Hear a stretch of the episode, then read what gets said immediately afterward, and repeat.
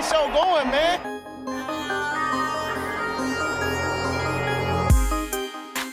Angelo, what an interception! Steps into it, pass is caught! Diggs! Sideline! Touchdown! Unbelievable! Ihr hört Cover 3, der Podcast für Fantasy Football. Hallo und herzlich willkommen zu einer neuen Folge Cover 3 der Fantasy Football Podcast. Mein Name ist Timo, an meiner Seite Rico Hallöchen. und Björn. Schönen guten Tag. Für dich ist doch noch morgen eigentlich. Alter, Ähm. ich bin schon seit halb neun wach. Oha. Ich weiß gar nicht, was hier los ist. also ich verstehe, was Rico meint, damit da fühlt man sich produktiv, aber ist trotzdem nichts für mich. Mega, mega. Mo mo selbst am Wochenende um 6, 7 oder so aufstehen, glaube ich, der Tag ist deiner. Okay, ich habe erst acht geschafft, aber naja. Ähm, wir arbeiten dran. Aber Timo hat schon schön einen weggepumpt. Ja, redet ja einen weggepumpt, habe ich. Hast du auch ein paar Proteine zu dir genommen? Ein paar Proteine habe ich auch zu mir genommen. Oh, jetzt habe ich mein Monster im Kühlschrank vergessen. Äh, Darf ich an dieser Stelle wieder meine Ralf Möller-Imitation machen? bitte, bitte. Nein, nein, das ist nachgemacht. Okay. Ähm, wir haben vorher schon genug gequatscht, jetzt haben wir auch auf einmal schon wieder so viel gequatscht. Dann fängt Brady mal an mit den News und ich hole mir in der Zeit mein Monster. Breaking News. Ja, wir könnten jetzt so einstreuen, ne? Die News werden präsentiert von Monster Energy Drink. Meinst du, Das Monster, wäre so geil. Monster würde uns sponsern? Das wäre cool. Hey, das wäre ultra. Also vor allem sind wir ja alle richtig, richtig hängen geblieben, was das angeht, ne? Also gerade wir sind halt wirklich so diese Turbo-Assis, die sich immer ihren, ihre drei Liter Energy reinziehen, wie so pubertierende 14-Jährige. Ich weiß auch nicht, ob das so gut für uns Was? ist, aber ist eine andere Sache. Ich, ich, ich würde auch so einen professionellen Monster-Jingle ei- ähm, kreieren und einbauen und so und die müssten uns nicht mal Geld dafür geben. Ich finde das einfach nur cool. Also- ich glaube, das wäre so die einzige Marke, wo ich dabei wäre. wenn, wenn uns irgendwer zuhört, der beim Monster arbeitet, wir sind bereit. Und ähm, ich hätte gern auch, wie der Rossi, hätte ich auch gern den Brady für mich. ich würde da gern was entwickeln. Oh, wie geil wär, wie, wie, würden, wie würden unsere Monsterflaschen aussehen, wenn wir eigene machen? Ey, gut, dass wir, dass wir wieder schon komplett abdriften. Das wird eine ganz gefährliche Folge. ich sehe es jetzt schon kommen. In dem Vorgespräch unterhalten wir uns über die Total 90 Fußballschuhe. Jetzt, jetzt sind wir. Okay. Ich weiß schon, wo wir die Folge abkürzen, also kein Problem. Also das wäre interessant. Also ich glaube, das sollten wir uns mal Gedanken machen und da sollten wir nächste Woche noch mal was präsentieren. Boah, da bräuchten wir so einen Ultra-Fan, der irgendwie so leichte Photoshop-Skills hat, der, der dann jetzt zur nächsten Folge echt die drei, unsere drei Getränkedosen von Monster präsentieren würde. Das wäre echt geil. Ja. Ah ja, kommen wir halt einfach mal zu den News, ne? also, also Timo, du hast noch nichts verpasst. Okay, okay. ähm, so ein paar gibt's auf jeden Fall. Ähm, auch interessante oder Fantasy-relevante News auf jeden Fall. Debut Samuels, ich, ich glaube am Donnerstag war's, hat er sich verletzt am Fuß oder hat sich den Fuß gebrochen und wird bis zu 16 Wochen ausfallen. Das heißt, was hatten wir ausgerechnet, Rico? Woche 4, 5? Ja, das Problem ist, er hat ähm, jetzt halt auch irgend so eine Surgery, bei der du dann einfach gucken musst. Da wird dann geguckt, dass der Blut, die Bl- Durchblutung halt re relativ gut ist und demnach kann sich diese Recovery Time zwischen 10 und 16 Wochen hinziehen. Es wird auf jeden Fall irgendwo Anfang der Saison sich hinziehen. Es könnte im besten Falle m, gerade so zu Woche 1 klappen, aber die Wahrscheinlichkeit ist relativ groß, dass es dann irgendwo Woche 3, 4 oder sowas werden sollte. Irgendwo die Ecke. Ja, da können wir ja nochmal unsere Folge zur NFC West empfehlen. Ich weiß gar nicht, was er für ein ADP hatte, er war aber relativ spät auf jeden Fall. Ich habe mich gestern mit Ja. Timo drüber unterhalten. Das war das, wo ich noch so abgeschwärmt habe, wo ich gesagt habe, du kannst ihn, du kriegst ihn für den Preis von einem Wide Receiver 3, kriegst aber einen Wide Receiver 2 und hast ein Pot Potenzial zu Wide Receiver 1. Also ich war mega Fan von ihm. Ja. Es gibt viel, worüber man in Fantasy Football predikten kann und reden kann, aber Verletzungen können wir natürlich nicht voraussehen. Echt eine bittere Nummer. haben wir noch eine Verletzung, die zwar nicht direkt einen Fantasy-Spieler betrifft, aber natürlich trotzdem einen wichtigen Baustein für auch ein Team, was wir heute besprechen, denn Brandon Brooks, der Guard der Eagles, hat sich die Achillessehne gerissen.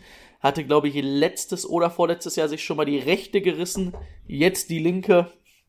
Der wird die ganze Saison auf jeden Fall ausfallen.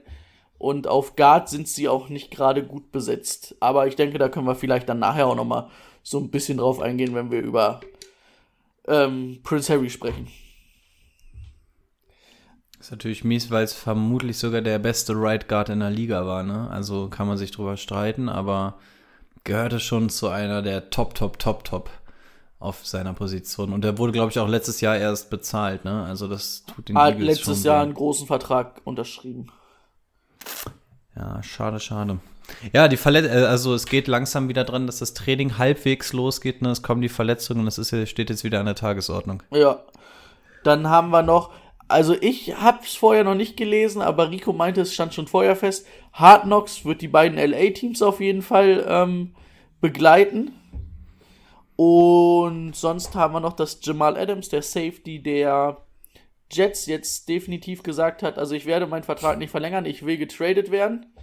Mal gucken, was da passiert. Also ich habe nur vorhin noch eine Überschrift gelesen, dass die Jets auf jeden Fall einen massiven Preis dafür verlangen werden, um den abzugeben. Da hatte ich aber, war ich gerade auf zur Wohnungsbesichtigung und konnte leider nicht weiterlesen, was der Preis ist. Wird interessant, weil du kriegst ihn dieses Jahr, glaube ich, noch für unter eine Million und nächstes Jahr müsstest du ihn für ähm, seine 50th-Option quasi bezahlen, die schon ein bisschen höher ist. Aber du könntest ihn insbesondere für dieses Jahr wäre er halt noch extrem günstig. Deswegen bist du natürlich in einer ganz guten Ausgangslage, um ihn wegzutraden, weil du ihn verhältnismäßig günstig für die zwei Jahre bekommst, auch wenn er wahrscheinlich direkt einen größeren Vertrag haben will. Aber ja, es sind so sieben, sieben Vereine irgendwie im Gespräch, habe ich gehört. Aber musste dann halt die auch leisten können, weil der wird halt auch Ja. verdammt viel Geld wollen. Ähm, und Deswegen habe ich das mit den Buccaneers auch nicht so ganz verstanden. Die waren ja wohl auch dran. Unter anderem habe ich auch gelesen, ja. Aber ich weiß gar nicht, wie die Cap-Situation bei den Bucks aussieht. ich glaube, die geht sogar relativ, aber du musst natürlich dann auch wahrscheinlich in äh, ein, zwei Jahren Godwin bezahlen, nächstes Jahr Howard, wenn du ihn behalten willst. Äh, Shakir Barrett hat, spielt ja immer noch unter dem Franchise-Tender, äh, nicht Tender, sondern Tech. Und den, der muss ja auch bezahlt werden. Entweder er spielt dieses Jahr noch unter dem Franchise-Tag oder halt kriegt einen großen Vertrag oder er kriegt nächstes Jahr einen großen Vertrag. Ne? Ich denke, den wird man wahrscheinlich auch gern halten wollen. Gehörte, glaube ich, zu den Boys, die noch nicht unterschrieben haben, ne? Genau, hatten wir letzte Woche, dass die, dass das einer der Starspieler ist, der noch nicht unterschrieben hat. Und dann die letzte News, die trifft auch wieder die NFC West. Da geht ja mein Herz ich, auf. ich, ich wusste, dass er sich bis zum Ende aufhebt. Ich, ich dachte, er macht es direkt 49ers im Zusammenhang mit Dibu. und Kai Shanahan haben sich darauf geeinigt, dass Kai Shanahan seinen Vertrag verlängert um nicht um weitere sechs Jahre, aber bis 2025. Ich glaube, es waren noch drei Jahre offen aus dem Vertrag oder zwei Jahre. Drei. Es waren auf jeden Fall, also auch der erste Vertrag war schon langfristig. Ja, kann man glaube ich nichts gegen sagen, ne? Ja, ist irgendwie so ein Trend im Moment, ne? Wenn du es einmal in den Super Bowl geschafft hast, kriegst du einen dicken Vertrag, genau wie bei Sean McVay. Ja, ich, ich als NFC West Konkurrent freue mich jetzt nicht so sehr, weil ich mich doch gefreut hätte, wenn er doch woanders hingegangen wäre, aber ja, absolut vertretbar. Ich muss, ich muss zumindest sagen, gut, dass ich ein Kai Shanahan-Fan bin, das ist ja vielleicht Was? irgendwo mal durchgeklungen. Aber ähm, man muss natürlich auch sagen, nicht. irgendwie Sean McVay hat in seinem ersten Jahr gleich einen Super Bowl geschafft. Und bei Kai Shanahan hast du ja jetzt die letzten Jahre oder die letzten drei Jahre immer mehr Entwicklung gesehen. Und ich denke, deswegen auch einfach verdient. Und hat sich auch für die 49ers halt ausgezahlt, da Vertrauen zu setzen. Ne? Ich meine, die ersten zwei Saisons, da waren vielleicht Ansätze zu sehen, aber waren ja noch kein Erfolg für die 49ers. War es sein erstes Jahr oder sein zweites Jahr mit McVay? Ich bin mir gerade nicht sicher. Ja, aber War es direkt relativ im ersten früh. Jahr? Ja, ja, das auf jeden Fall. Nee, müsste, Aber müsste das zweite Jahr gewesen sein, glaube ich. Ich meine auch, ne? Aber gut, tut ja auch nichts zur Sache. Oh, das wird so eine Lava-Folge, herrlich. Und das bei so einer Folge, die sowieso immer schon länger wird, weil es eine Division-Analyse ist, sind wir so laberig drauf. Ja, also Haben wir sonst noch News, Bewertungen bekommen, Rezensionen, irgendwas? Ja, das ist, das ist die schlechte Nachricht am Ende der, Na der, der, der, der News. Leider haben wir keine neuen Rez Rezensionen bekommen. Was? Klasse, Ist Leute. denn etwa Ich hoffe, keiner was zu sagen? ich hoffe, nächste Woche kann ich hier bessere News ähm, verbreiten. Ich hoffe, das war nur ein technischer Defekt. Ja, gut, die Server waren eine Woche down bei Apple. Okay, aber um die Stimmung noch mal etwas aufzuheizen, ähm, aufzu ja, heizen ist jetzt ein bisschen zu viel gesagt. Ähm, wir haben zumindest ähm, eine weitere Position in der Hörerliga bestückt. Es fehlt noch ein letzter Platz. Der letzte Platz, der normalerweise bis in die Lotterie gehen müsste, ist frei zugänglich. Also haut euch rein. Ab morgen, sprich Sonntag, ähm, werden die Umfragen zumindest schon mal für die League of Champions ähm, starten. Und dann im Laufe der Woche auch für die beiden Hörerligen, in denen ihr dann alles abstimmen könnt. Also stay tuned. Egal, ob der letzte Platz jetzt besetzt wird oder nicht, die Umfragen hauen wir jetzt raus, weil auf die eine Person kommt es dann offensichtlich auch nicht mehr drauf an, dass ihr da schon mal vorbereitet seid. Let's get to work. Das Thema der Woche. Apropos vorbereitet haben wir natürlich auch wieder gemacht für euch, ähm, auch wenn ihr gar nicht so viel Bock auf diese Folge hattet anscheinend. Vielleicht war es auch ein anderer Grund, dass ihr die äh, NFC East als letztes haben wolltet. Kann vielleicht auch damit zusammenhängen, dass es, dass es nicht die interessanteste ist. So, also letztes Jahr eher eine der schlechteren gewesen. Apropos schlecht, Washington Redskins, mit denen fangen wir nämlich direkt an.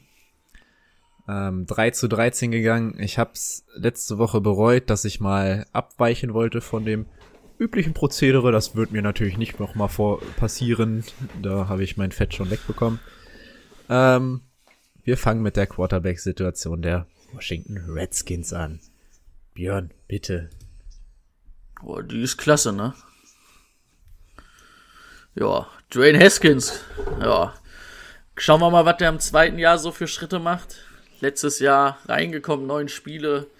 Das war dann, am Ende war es schon ein bisschen besser, glaube ich, so die letzten beiden Spiele. Aber am Anfang hat man gemerkt, dass er noch nicht so ganz mit dem Tempo und auch, er hatte, man hatte das ja auch aus Washington gehört, so ein bisschen Probleme hatte, irgendwie die Terminologie und die Keywords der Offense nicht so richtig ähm, mit sich vereinbaren konnte oder nicht so richtig lernen konnte, so, ja. Ich glaube, das ist dieses Jahr auch noch nicht Fantasy-relevant, ne? Das können wir ganz kurz abkürzen. Ja. Also eigentlich haben wir ja, egal ob das Team jetzt gut oder schlecht war oder ist, haben wir ja zumindest immer so ein paar Fantasy-Player. Und wir haben auch schon im Vorgespräch gesagt, dass bei den Washington Redskins das Ganze echt sehr, sehr dünn ist. Ähm, also auch Haskins, schon mal vorweggenommen, ist für mich überhaupt nicht relevant, nicht mal für eine Superflex, also nicht mal, wenn man zwei Quarterbacks hat. Ähm, wir haben 32 Teams. Wir spielen wahrscheinlich in einer, zwei, äh, in einer 12er Liga. Das heißt, selbst mit Superflex sind das 24 Starting Quarterbacks und selbst da schafft er es nicht rein, was einfach alles sagt. Ähm, Haskins war letztes Jahr nicht Fantasy-relevant, ist er dieses Jahr nicht. Seine Zahlen waren in allen Bereichen, wirklich in allen Bereichen wackelig.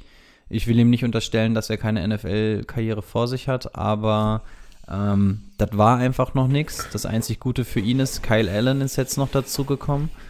Ähm, das heißt, es ist eigentlich ein kleines Bekenntnis an ihn, dass man dann doch auf ihn setzt und er hat jetzt zumindest 2020, um zu zeigen, dass er hier der Quarterback sein kann. Und ja, liegt jetzt an ihm. Aber wie gesagt, aus Fantasy-Sicht, ähm, er hat keine Waffen, er hat nicht die besten Voraussetzungen, von daher, nein. Was genau hatte das jetzt mit Kyle Allen zu tun? Ähm, Kyle Allen haben wir ja auch schon gesehen, dass, dass er kein Starting-Potenzial hat in der NFL. Und sie haben sich jetzt noch einen anderen Quarterback geholt, aber keinen, der jetzt der neue Quarterback da sein soll, sondern der eigentlich mehr ähm, ja, die Backup-Rolle sein soll, beziehungsweise ihm so ein bisschen mit Feuer machen soll. Also, weißt du, hätten sie jetzt sowas wie Nick Foles geholt, dann weißt du halt, warum man sich den holt, weil man da schon auf einen Starting-Quarterback hofft. Bei Kyle Allen ähm, wird das nicht der Fall sein. Ron Rivera hat ihn ja letztes Jahr schon gecoacht, ähm, jetzt rübergegangen. Ähm, und deswegen sehe ich jetzt Kyle Allen nicht als große Gefahr an. Also, es ist zwar ein neuer Quarterback gekommen, aber es ist jetzt keiner, der, der, der ins ähm, Job streitig machen soll. Das meinte ich damit. Bei, da wollte ich nämlich auch nochmal drauf eingehen, auf die neuen Coaches. Es ist ja jetzt nicht so, dass Dwayne Haskins im zweiten Jahr einfach darauf aufbaut, sondern er muss wieder was Neues lernen. Offense Coordinator sagt, dass er das ganz gut macht und die Sprache der Offense wohl spricht, also das versteht. Ähm, Ron Rivera hat, hat noch gesagt, dass Kyle Allen auf jeden Fall eine Chance im Quarterback-Rennen hat, aber ich denke mal, das wird, wie Rico gesagt hat, eher so ein Druckmacher sein. Ähm, dass du da noch mal einen Backup hast, der zumindest auch schon einige Spiele gestartet hat. Ähm, Fantasy-Relevanz eher nicht. Aber wahrscheinlich, also, um nochmal ganz kurz den Bogen zu spannen, ich schätze mal, die werden dieses Jahr gucken, was Dwayne Haskins kann. Und wenn die Entwicklung nicht kommt, werden sie sich nächstes Jahr nach einem neuen Quarterback umschauen. So schätze ja. ich das. Hm. Denke auch. Also er, es liegt halt wirklich in seiner Hand. Ne? Du kannst in deinem zweiten Jahr schlechtere Voraussetzungen haben, so hast du zumindest das offizielle Statement. Ähm, sorg dafür, dass du den Job hast, beweis dich dieses Jahr, ansonsten ist nächstes Jahr ein anderer hier. Ja. Ja, dann machen wir weiter, wie gehabt, mit den Running Backs. Darius Geis, wahrscheinlich einer der interessantesten Spieler bei den Washington Redskins, aller, allerdings auch einer, der jedes Jahr verletzt ist. Was haltet ihr von Darius Geis? Wer will? Mach du ruhig. Okay. Also Darius Guys, er ist meiner Meinung nach der mit Abstand beste Running Back in diesem Team. Ähm, und er ist der größte Star aus Fantasy-Sicht, allerdings nur was die Verletzungen angeht. Ähm, wir haben es schon gesagt, wir brauchen jetzt nicht weiter drauf rumkloppen. Ich glaube, es gibt keinen Spieler, der derart ähm, verletzungsanfällig beziehungsweise so viel Verletzungspech hat wie Darius Guys. Wir haben ja mit der Floskel um uns geworfen, dass er seinen Namen liest in der Aufstellung und verletzt ist. Es ist leider ein kleiner Funken Wahrheit dran. Und das macht die ganze Sache bei Darius Guys aus Fantasy-Sicht so schwer, weil du wirklich nicht weißt, ob du mit ihm planen kannst. Selbst die Redskins wissen nicht, ob sie mit ihm planen können oder nicht. Ähm, ja, kommen wir mal zu den Fakten. Sein ADP liegt in Ende der, im Ende der sechsten Runde. Und jetzt haben wir natürlich die Tatsache, dass Darius Guys halt ein extrem geiler Running Back ist. Aber halt auch die Tatsache, dass du sagen kannst, es kann sein, dass ich ihn ein Spiel kriege, kann sein, dass ich ihn sieben Spiele kriege, kann auch sein, dass ich ihn gar nicht spiele. Und dafür ich denke mal, der Preis Ende Runde 6 dafür ist angemessen, ne? mhm. ne? weil du könntest einen absolut geilen Running Back bekommen, kann aber auch einfach eine absolute Gurke sein. Und dafür ist Runde 6 wahrscheinlich noch okay. Aber in Runde 6 kann ich mir so geile Spieler holen, bei denen ich weiß, dass die performen. Deswegen muss auch da, glaube ich, jeder selber entscheiden, ob er da Bock drauf hat, weil du wirst Woche für Woche mit zitternden Knien dastehen.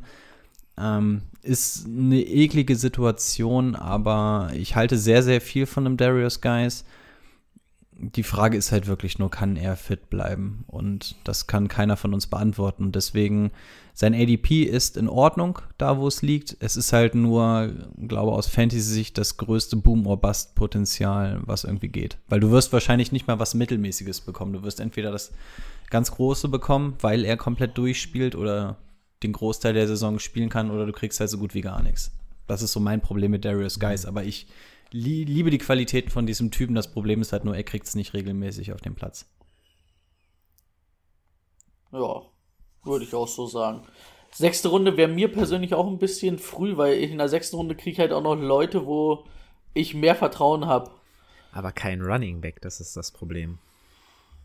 Zumindest kein Starting Running genau. Back, der eigentlich den Job hätte. Ja, es wird schwer, aber ja, aber willst du deinen Sechs-Runden-Pick für ihn ausgeben und dann ist er nach Runde 1 weg? Ja, da musst, du, da, da musst, du, musst du dir jetzt auch mal überlegen. Dann hast du wahrscheinlich bis zu dem Zeitpunkt zwei Running Backs, zwei Wide right Receiver, vielleicht noch einen dritten Wide right Receiver und dann ist es aber eigentlich schon einer, den du auf der Flex spielen lassen möchtest in der sechsten Runde. Absolut. Und ja, dann halt fünf, sechs Spiele nur zu bekommen von dem und dann wahrscheinlich einen Right Receiver auf den Flex zu stellen, was ja meistens eher Running Back eigentlich ist. Deswegen, ich finde, sein ADP ist total in Ordnung ja. da, wo es ist. Du musst halt nur der Typ sein, es zu machen. Und ich glaube, wenn ich sehe, dass er in der sechsten Runde weggeht, ähm, würde ich demjenigen sofort sagen, ja, ist absolut okay, aber du musst halt auch der Manager dafür sein, der die Eier hat, beziehungsweise sagen, mein Kader hält das aus, auch wenn es nicht klappen würde, weil er, hat, er ist, wenn er spielt, Minimum Flex, wahrscheinlich eher Running Back 2 sogar. So. Und dann haben wir da noch rumschwören Adrian Peterson mit seinen 35 Jahren, der nicht aufgeben will, und Antonio Gibson. Habt ihr, habt ihr beide Antonio Gibson als Running Back gelistet oder als Right Receiver? Bei Würde mir ist mich als Running. Back gelistet. Okay, okay. Du auch? Ja, aber Okay. ja, kommt ein bisschen drauf an. Also ich denke, dass Antonio Gibson ist ja auch wirklich so ein Hybrid aus Right Receiver und ähm, Running Back. Ich denke, der wird diese Chris Thompson-Rolle einnehmen, der ja nicht mehr da ist.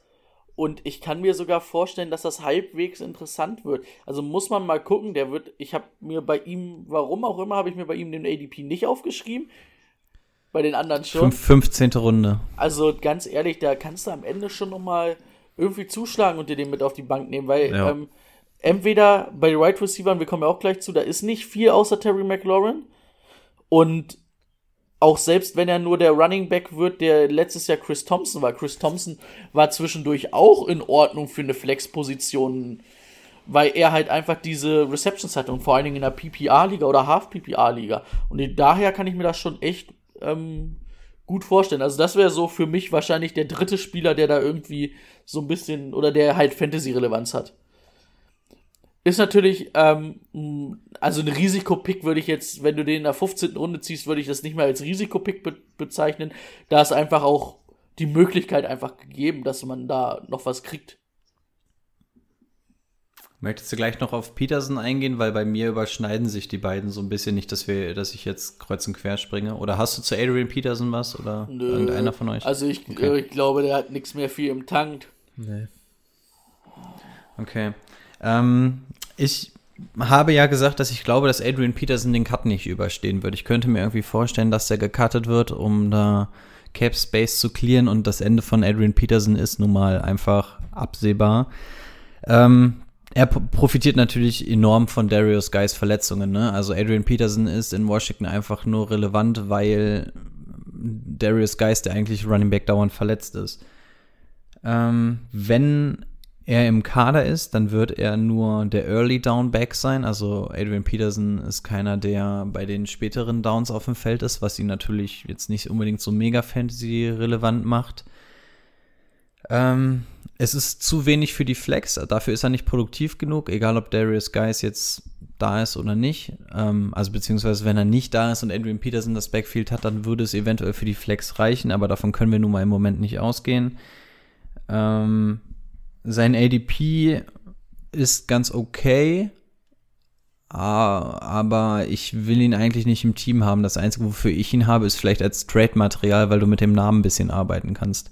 Aber hm, ich würde hier wirklich einfach gerne mal sehen, ob er den Cut schafft. Und wenn er den Cut schafft, dann wäre es für mich ein Signal, dass man eventuell ähm, Darius Geist das Ganze nicht zutraut, eine Saison verletzungsfrei zu bleiben. Aber wie gesagt, da würde ich gerne mal nach dem Roster-Cut sehen, wie es da aussieht. Ansonsten Fantasy-Relevanz relativ beschränkt. Und Antonio Gibson finde ich einen sehr interessanten Spieler. Ähm, super fürs Pass-Game, vor allem, weil sie da nicht allzu viel haben. Da werden wir ja auch nochmal drauf eingehen. Und er ist halt sowohl Running Back als auch Wide Receiver. Er kann halt wirklich beides, was ihn aus Fantasy-Sicht natürlich sehr interessant macht, weil du ihn in den verschiedensten Situationen einsetzen kannst auf dem Spielfeld. Auch was Brady schon gesagt hat, in Runde 15 ist es kein Risikopick, das ist dann einfach ein Pick mit Voraussicht und finde ich auch ganz interessant. Und gerade wenn dieses Szenario eintreten sollte, dass Adrian Peterson vielleicht gecuttet wird oder ein Darius Guy sich wieder verletzt, ist das ein höchst interessanter Spieler für mich. Ich habe auch nur noch eine Sache zu ergänzen. Antonio Gibson, Ron Rivera. Gut gelobt worden, ne? Ich glaube mit McCaffrey oder so verglichen. Ich wollte gerade sagen, mit McCaffrey, also von der Art vom Spielen her, mit dem vielen, ähm, ja, Catchen, könnte man in dem Sinne auch einsetzen. Also hat letztes Jahr, also im College ja auch acht Receiving Touchdowns und nur vier erlaufen. also Ja. dafür, dass er als Running Back gelistet ist, ist für eine Defense natürlich auch nicht so einfach, wenn du nicht genau weißt, kommt er jetzt als Running Back raus oder als Wide Receiver. Also den sollte man auf jeden Fall auf dem Schirm haben in den letzten Runden. Und aus, genau, und aus Fantasy-Sicht wäre es uns egal, was von beiden er macht, weil beides Punkte gibt. Ja. Also, ähm, ja, deswegen ist es ein relativ interessanter Name. Vor allem für PPR oder so, ne, weil der Großteil wird wahrscheinlich durch die Luft bei ihm einfach sein. Ja, letztes Jahr groß geworden, ähm, weil er es musste, weil es auch keinen anderen gab, hat das sehr stark gemacht. Terry McLaurin. Und auch dieses Jahr sieht es so aus, als wenn vieles auf der Right Receiver Position an ihm hängen wird, weil es einfach keine anderen interessanten Right Receiver gibt in diesem Team. Vieles heißt in dem Falle so 95 Prozent wahrscheinlich. Die anderen fünf gehen an Gibson. ja. Ja. Für einen Drittrunden-Pick 14 Spiele gestartet, knapp 1000 Yards, 7 Touchdowns. Ist in Ordnung. Ich habe jetzt schon so ungeniert dazwischen gequatscht, dann würde ich einfach gleich weitermachen.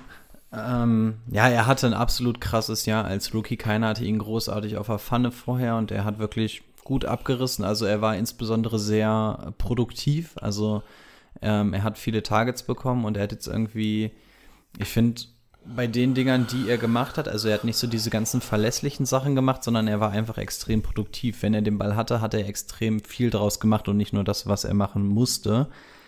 Ähm, ich glaube aber, dass sein Potenzial dieses Jahr so ein bisschen begrenzt ist. Also ich finde, Terry McLaurin kann jetzt nicht den großen Schritt nach vorne machen, weil das einfach schon echt sehr, sehr gut war. Und diese Offense bietet ihm meiner Meinung nach nicht die große Entfaltungsmöglichkeit, als dass er da noch so mega krass was drauflegen kann. Ich glaube, er kann noch einen kleinen Schritt machen. Insbesondere bei den Yards glaube ich, dass da noch was geht. Aber ich kann, ich sehe nicht, dass der jetzt noch so viel mehr Touchdowns macht oder ich glaube, der hatte über 90 Targets oder so. Ich sehe auch nicht zwangsläufig, dass der jetzt dauerhaft über 100 Targets kriegt. Die Cornerbacks und so wissen jetzt auch, wie man ihn decken muss. Also ich halte viel von dem Jungen, aber ich habe das Gefühl, er kann, er kann sich dort, er ist in seiner Entfaltung so ein bisschen eingeschränkt. Ich habe mir auch aufgeschrieben, er ist für mich nicht der Playmaker, er ist für mich so der Künstler.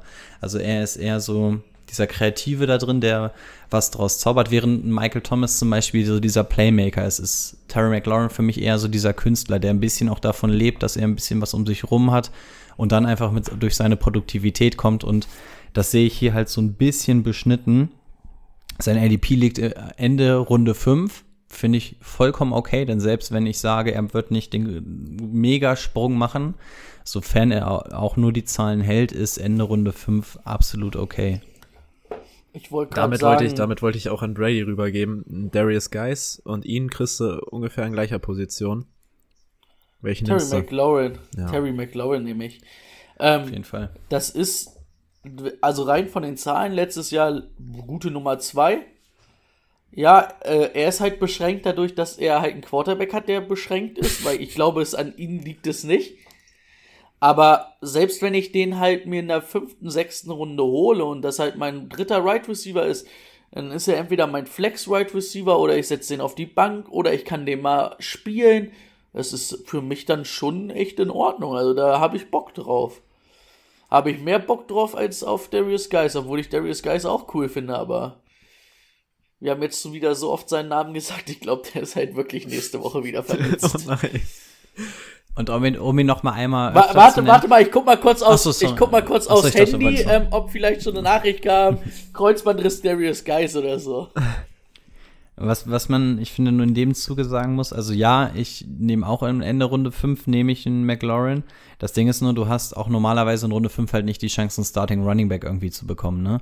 Aber, also deswegen muss man an der Stelle nur sagen, wenn es da so eine Art von Running Back gibt, dann müsste man eigentlich den Running Back nehmen, aber wir haben, wir haben es ja gerade schon ähm, gesagt, deswegen Terry McLaurin. Aber ich finde, man hat bei euch so ein bisschen rausgehört, also wenn ihr mir zustimmen würdet, dass ihr auch nicht den Megasprung von Terry McLaurin noch erwartet, weil ihr auch seht, dass er einfach zu eingeschränkt ist. Sehe ich das richtig? Ja. Also ich sehe ihn persönlich nicht zu eingeschränkt. Ich sehe wirklich die Situation in der, ja, das, das Surrounding. in der Offense und halt äh, den Dings. Also er bräuchte halt wahrscheinlich okay. eine starke Nummer 2 neben sich, die ich nirgendwo sehe. Und vielleicht ein Quarterback, der halt auch besser ist keine Ahnung, wenn Dwayne Haskins einen mega Schritt macht, dann können wir da können wir von Terry McLaurin am Ende der Saison wahrscheinlich auch nochmal anders reden. Aber ja, ich finde es ganz ulkig, weil überall, wo ich es gelesen habe und so, die erwarten alle von Terry McLaurin noch so viel mehr, wo ich die ganze Zeit denke, das kommt nicht. Und ich dachte, ich stehe jetzt äh, heute mit meiner Meinung relativ alleine da. Das ist ja umso erfreulicher. Ja, Ansonsten mal, der hat, dahin. Der hat ja äh, 14 Spiele gemacht, 58 Receptions, 920 Yards, 7 Touchdowns wenn der dann halt, sag ich mal, seine 16 Spiele macht, dann kommt er irgendwie vielleicht auf seine knapp 70 Receptions und seine über 1000 Yards und vielleicht 8 Touchdowns oder so. Das ist ja schon dann ein guter Wert. Ja, absolut. Also ich war. Ich habe mir jetzt äh, nur noch. Ja, also ich weiß, also ich sehe nicht, ich sehe wie du nicht, wo da das Potenzial noch weit nach oben gehen soll in dem, in dem Szenario mit dem Supporting Cast. Okay, also ich habe mir, ich weiß nicht, vielleicht habt ihr dahinter noch was gefunden. Ich habe mir einfach nur aufgeschrieben, dahinter ist nichts vielversprechend genug für eine Redraft-Liga. Sehe ich einfach nichts. Ähm, ich habe mir nur noch mal Gandy Golden für Dynasty aufgeschrieben. Bei dem sehe ich nicht, dass dieses Jahr was kommt. Er wäre aus Dynasty-Sicht für mich interessant, weil er eventuell dann mal diese Nummer in diese Nummer 2 reinwachsen kann, aber für eine Redraft-Liga sehe ich da einfach nichts. Nee. Tatsächlich habe ich das Team in meinen ähm, Notizen hier schon geschlossen, aber wir haben noch eine Position. Ah. Wer möchte was zu der Titans-Situation sagen? Ich glaube, Brady hat sich sehr gut vorbereitet. Rico äh, hat lange gesucht, nichts gefunden, wenn ich das Ich- richtig verstanden ich- habe. Also, Ich kann, ja, mach du mal. also meine Notiz war Thaddeus Moss, aber nur, weil Randy Moss sein Vater ist und auch nicht wegen seinem Talent. Seines. Also der, war ja auch undrafted. Also das ist ja wirklich irgendwie der, der mir da am meisten noch irgendwie was gesagt hat, aber wirklich nur, weil er halt auch in der LSU-Offense gespielt hat, da ganz gut funktioniert hat. Aber ich glaube auch nicht, dass das dieses Jahr Fantasy-relevant wird. Ich, ähm, der ist ja auch undrafted durchgegangen. Vielleicht wird das was, aber äh, dann kannst du den dir vielleicht auch vom Free Agent Markt holen. Aber eigentlich sehe ich es auch nicht. Ansonsten ist da nicht viel sind die Abgänge besser als die Zugänge. Ey, wirklich. Also, also das ist so das Problem. So die Voraussetzungen, damit auf Titan so ein, der neue Shining Star kommen kann, sind ja gut. Ähm, Jordan Reed hat ähm, nach seiner 38. Concussion irgendwie mal den ähm, Helm an den Nagel gehangen. Vernon Davis, ähm, beziehungsweise Jordan Reed ist, glaube ich, offiziell nicht mehr zurückgetreten. Den haben sie, glaube ich, entlassen und hat keinen Vertrag und dadurch zwangsläufig Karriereende. Ich glaube, so in die Richtung geht's eher. Äh, Vernon Davis hingegen hat sein Karriereende ähm, verkündet. Das heißt, du hast da, also das sind ja zwei halbwegs große Namen gewesen. Ähm, und das wäre jetzt eigentlich die Chance für den nächsten abzusteppen. Und wirklich, ich habe mir diese Namen durchgelesen. Ich, sie haben mir nichts gesagt. Ich habe versucht, ein bisschen Tape oder irgendwas zu finden. Ähm, ist, ist für mich einfach nichts. Also für den Draft erst recht nicht. Es kann sein, dass Rivera da gerne meine Rivera bei den Panthers haben wir ja auch letzte Woche schon gesagt, ne? Titans hat per se funktioniert da. Oh, ich wollte mir dieses per se abgewöhnen. Das mache ich nur für den Podcast, ganz schlimm. Ähm, aber vielleicht äh, holt er hier einen neuen Titan nach oben, aber ich wüsste nicht, wen. Es wäre nicht für den Draft interessant und wie schon gesagt, ähm, das wäre jemand, den ich mir dann vielleicht über den Free Agency Markt hole. Und wo wir letzte Woche gesagt haben, es gibt einfach keinen Markt für Tight Ends, das wäre, glaube ich, so der einzige Spot, wo ein O.J. Howard hin könnte, weil das das einzige Team ist, was überhaupt keinen Tight End hat. Aber ich glaube, dass die Redskins auch nicht gerade in diesem Modus sind, als dass sie für einen O.J. Howard investieren würden, weil sie dafür einfach zu sehr im Rebuild sind oder was auch immer sie da gerade machen. Aber das wäre, glaube ich, die einzige Position, wo, wo wirklich mal so ein Tight End wie O.J. Howard ähm, benötigt werden würde. Und trotzdem wird das offensichtlich nicht passieren. Also ich habe Quintessenz, ich habe auch nichts gefunden. Okay. Damit Washington abgehakt. Ähm, seht ihr sie eigentlich wieder als letztes Team in dieser Division? Ja. Einfach mal so Ja. reingeworfen. Spontan. Ja. Also ich glaube, an den Eagles und Cowboys kommst du nicht vorbei. Das, die werden das Rennen unter sich machen und die Giants sind einfach bedeutend weiter. Und wenn man mal ehrlich ist, für mich haben die Redskins außer Chase Young nichts dazu bekommen. Die Defense ist halt ganz gut, ne? Also man muss halt sagen, wenn man, wenn man sagt, ähm, bei vielen Teams hast du so, dass die Defense kacke ist und die Offense einen jungen Quarterback hat, der dann aber zu viel liefern muss. Das ist halt in Washington vielleicht nicht der Fall. Du hast eine extrem starke Front, hast auch einen guten Safety mit Landon Collins. Natürlich hast du jetzt irgendwie mit Quinton Dunbar irgendwie deinen besten Corner abgegeben. Josh Norman ist auch nicht mehr da, das ist so ein bisschen das Problem. Aber zumindestens über die Front solltest du dominant sein, ne? Da hast du ja mit Montez Sweat und Chase Young wirklich brutale Leute. Gut, dann schauen wir doch mal den direkten Konkurrenten an, die New York Giants. Wir haben auch schon wieder viel zu lange über die Ja, Redskins das- gesprochen. das wenn ich stimmt. hier gerade wenn ich hier gerade in Audacity gucke, wie lange wir schon sprechen. Aber wir hatten auch das Vorgespräch, war mal wieder viel zu lang, ne? Oh Gott, aber wir sind bei einer halben Stunde. Ja. Oh Gott, oh Gott. Okay, wir machen weiter. Ich fand die Herangehensweise von Rico gerade ganz gut mit dem Quarterback. Daniel Jones. Letztes Jahr gar nicht so schlecht gemacht wie erwartet.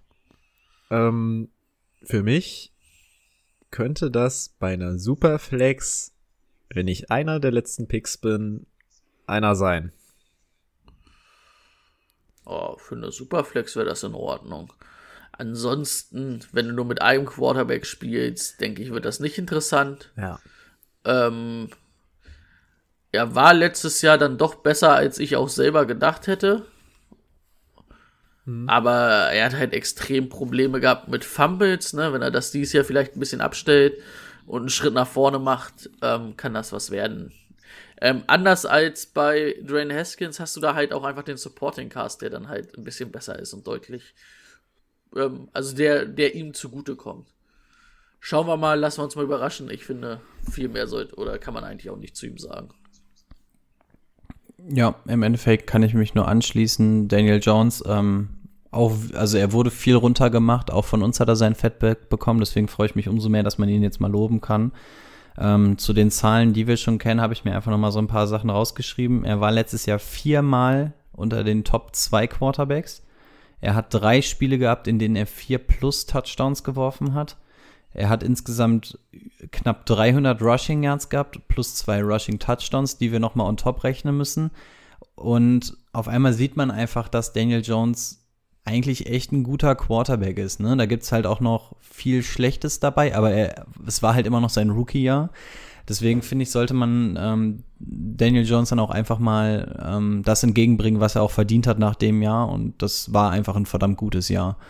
Ähm, großes Problem sind natürlich die Fumbles, braucht man nicht drüber reden. Ich glaube, er hat äh, absurde 18 Fumbles oder sowas gehabt. Das geht nicht, aber da hörst du halt auch die komplette Offseason schon, dass da an der Ball Security gearbeitet, gearbeitet wird, musst du halt auch, ne? Du kannst nicht bei jedem Sack den Ball verlieren.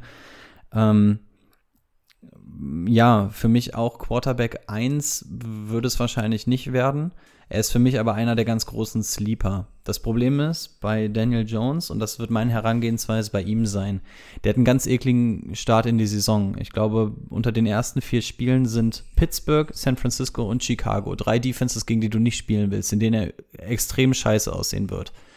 Aber ich glaube, ab Woche 5 wäre Daniel Jones einer, den du vom Free Agency Markt holen kannst und danach wird die Kurve auf jeden Fall nach oben gehen und ich glaube, äh, mit Ansage ab Woche 5 ist Daniel Jones für mich jemand, den ich auf der Bank haben mm, könnte, beziehungsweise in der Superflex auf jeden, Superflex auf jeden Fall haben will. Ich seh, sehe gerade zu dem nächsten Spieler, wir sind jetzt wieder bei den Running Backs, der wird dieses Jahr alles von äh, Daniel Jones fangen, denn der hat geübt mit Sam Darnold. Und da muss er sich öfter mal lang machen, denke ich. Äh, durch die Corona-Situation sind die beiden irgendwie im Training zusammen unterwegs gewesen. Vom, er vom Erzkonkurrenten den Mhm. Quarterback, ja? Mhm. Okay. ja. Ja, Kommen Sam Darnold und Saquon Barkley nicht vom gleichen College? Also ich müsste jetzt lügen, aber ähm, Penn erz- erz- State. aber erzählt mal was und ich gucke mal. Mach das mal. Also Bar Barkley kommt aus Penn State, äh, von Penn State. Ähm, ja gut, Barkley äh, letztes Jahr von den Yards her war es ähnlich, wenn man das mal hochrechnet. Er hat ja nur 13 Spiele komplett gemacht. Ähm, Touchdowns sind ein bisschen runtergegangen im Vergleich zum Jahr davor. Er war wahrscheinlich in den meisten Ligen Top 3 Pick oder sollte auf jeden Fall Top 3 Pick gewesen sein ähm, und wird auch dieses Jahr wieder dort gehandelt. Letztes Jahr ein bisschen unter seinen Möglichkeiten, aber ich denke auf einen Barclay, das, was man in den ersten zwei Jahren gesehen hat, da kann man sich auch in diesem Jahr drauf verlassen, vor allem, weil es ja auch keinen anderen Running Back in diesem Team gibt, der irgendwie mal was machen würde. Abnehmen würde. Ja. Nee, waren, Genau. die waren nicht im gleichen College. Ich weiß nicht, wie ich da gerade drauf kam. Aber gut, wenn sie beide in New York sind und South, Jones vielleicht gerade äh, nicht da ist. Also der war in äh, South Kalifornien, also UC. Hm. Und Penn State, ich, die sind nicht mal nah beieinander, würde ich behaupten. Vielleicht wohnen sie in der gleichen Straße in New York. Ja, Die Nachbarn.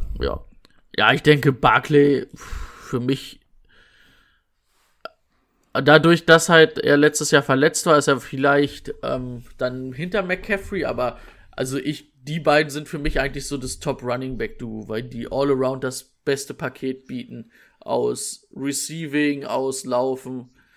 Ähm, wir kommen ja nachher noch zu einem anderen Running Back, der ganz gut ist. Der ist dann für mich schon dahinter, weil er einfach im Receiving Game nicht die Skills hat wie die beiden. Ich denke, wenn er letztes Jahr fit gewesen wäre und ja gut, McCaffrey hat halt letztes Jahr ekelhaft abgeliefert, also ekelhaft wirklich gut. Sonst würde man da wahrscheinlich auch ähm, sagen, auch wenn du einen Barclay ziehst an eins, ähm, machst du da nichts verkehrt. Aber so würde ich halt sagen, ja, ist McCaffrey doch noch ein Stück vor ihm, aber ansonsten kannst du da nichts verkehrt machen. Und die anderen, Dion Lewis oder Wayne Gellham, die sind halt auch nicht interessant, wenn Barclay fit ist, ne? Also da brauchst du halt auch nicht drüber sprechen. Und wahrscheinlich wird es am Ende dann Wayne Gellman sein, wenn Barclay verletzt sein sollte. Was wir eigentlich alle nicht hoffen, weil ich finde auch Saquon Barkley sehr viel Spaß macht beim Football-Spielen, sehr zuzugucken. Absolut. Ja, Barclay hat einfach so krass angefangen, wie man das von ihm erwartet hat. Dann kam diese Ankle-Injury dazu, hat ihn, glaube ich, vier, fünf Spiele oder so flachgelegt. Ähm, dann kam er wieder, aber sehr, sehr langsam. Also man hat einfach gesehen, das war nicht der Barclay, den wir kennen. Und in den letzten drei Spielen hat er wieder komplett abgerissen, so wie wir es kannten. Also da hat man einfach gesehen, dass er dann wieder zu 100% fit war. Und was man von einem 100% fitten Barclay bekommt, haben wir in diesen insgesamt sechs Spielen gesehen. Ähm, aus Fantasy-Sicht natürlich sehr schön, weil er dir, wenn du ihn teuer gedraftet hast, zumindest deine Playoffs ähm, retten konnte. Ja, wenn der Junge zu 100% fit ist, davon gehen wir jetzt halt einfach mal aus, weil er eigentlich keine großen Injury Concerns hat, liefert er dementsprechend ab und ähm, ja, er sollte auf der 2 oder 3 landen. Ich habe mir auf jeden Fall angeschrieben, er wird an, in der Top 3 landen, also in der Top 3 wird er sein. Ähm, zwischen Barkley und ich bin, ich bin ultra Sieg-Fan, deswegen, deswegen halte ich mir das jetzt zumindest mal offen, wer von beiden auf die zwei geht, aber ich stimme den ganzen zu, dass er an McCaffrey wahrscheinlich einfach nicht rankommen wird, aber dass er auf jeden Fall in der Top 3 mit Sieg um die Nummer 2 kämpfen wird und da auch gute Chancen hat. Ich freue mich schon auf unsere Running Back Rankings. Ich freue mich, allge freu mich allgemein auf die ganzen Rankings, wenn wir die vor der Saison machen, wo wer wen sieht. Das finde ich nochmal interessant.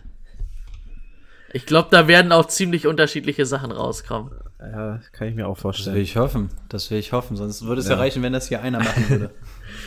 So, Aber das wäre dann halt auch relativ monoton. Ich denke wir hatten es gerade bei den Redskins, dass die Wide Receiver Position eigentlich hätte schnell abgehakt werden können. Bei den Giants gibt's da so ein bisschen mehr. Zum einen haben wir Sterling Shepard, der eigentlich letztes Jahr diese Rolle übernehmen sollte ähm, und viele auch besser gesehen haben, als er dann doch wieder war. Auch wieder verletzt gewesen, wie 2017 auch schon. Ähm,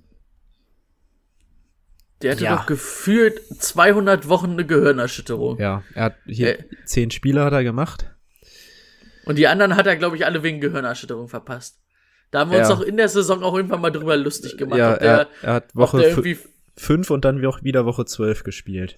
ob er da irgendwie von seiner Frau zu Hause auch noch geschlagen wurde und deswegen andauernd wieder neue Dings hatte, man weiß es nicht. Oder Ja. hingefallen ist, gegen die Wand gelaufen. Ich weiß es nicht. Ähm, ich finde das Receiving Core eigentlich nicht schlecht. Eigentlich aber war ich noch nicht fehlt- fertig, aber mach, mach mal weiter. Ah, oh, oh, oh Nö, sorry. nö, ruhig. Erzähl. Ja, wenn Timo mal einen Redefluss hat, dann dürfen wir den nicht stoppen. Was wolltest du noch sagen? Erzähl. Naja, ich war ja gerade erstmal bei, zum einen haben wir Sterling Shepard, zum anderen, zum anderen haben wir äh, den Fünftrunden-Pick, der auf einmal groß aufgespielt hat, Darius Slayton. Müssen wir gleich nochmal genauer eingehen. Und dann gibt's ja auch immer noch da so einen Golden Tate, der damit rumschwirrt. Und dir auch nochmal Targets abnimmt. Wen seht ihr dieses Jahr vorne? Ich find's bisschen schwierig, ehrlich gesagt. Also nach ADP ist es ganz klar Sterling Shepard wieder, aber äh, das ist so ein Darius Geist Geschichte. Das ist mir zu risikoreich. Hey, bei ADP habe ich Darius Slayton bei 100 und Ach bei nee, Sterling ja doch, Shepard doch 103. stimmt, stimmt, die sind doch beide relativ ähnlich. ja, und hast Golden. Take 126. Ja. Also ich muss sagen, dass da, da wollte ich gerade sagen, also ich finde, du hast da keinen geilen Nummer 1 Receiver, aber du hast so drei Receiver, die irgendwie solide gut sind. die für an einem guten Tag und wenn sie vielleicht die ganze Saison spielen, für die zwei reichen. Aus Sterling, also zumindest Sterling Shepard und Golden Tate. Und auf jeden Fall ein gute Flex- und Bankspieler sind. Und dafür kriegst du sie halt relativ spät, ne? Das ist halt echt gut. Bei Darius Slayton, ähm, da war letztes Jahr natürlich echt extrem gut, hat aber auch viele lange Dinger gefangen, fand ich so persönlich.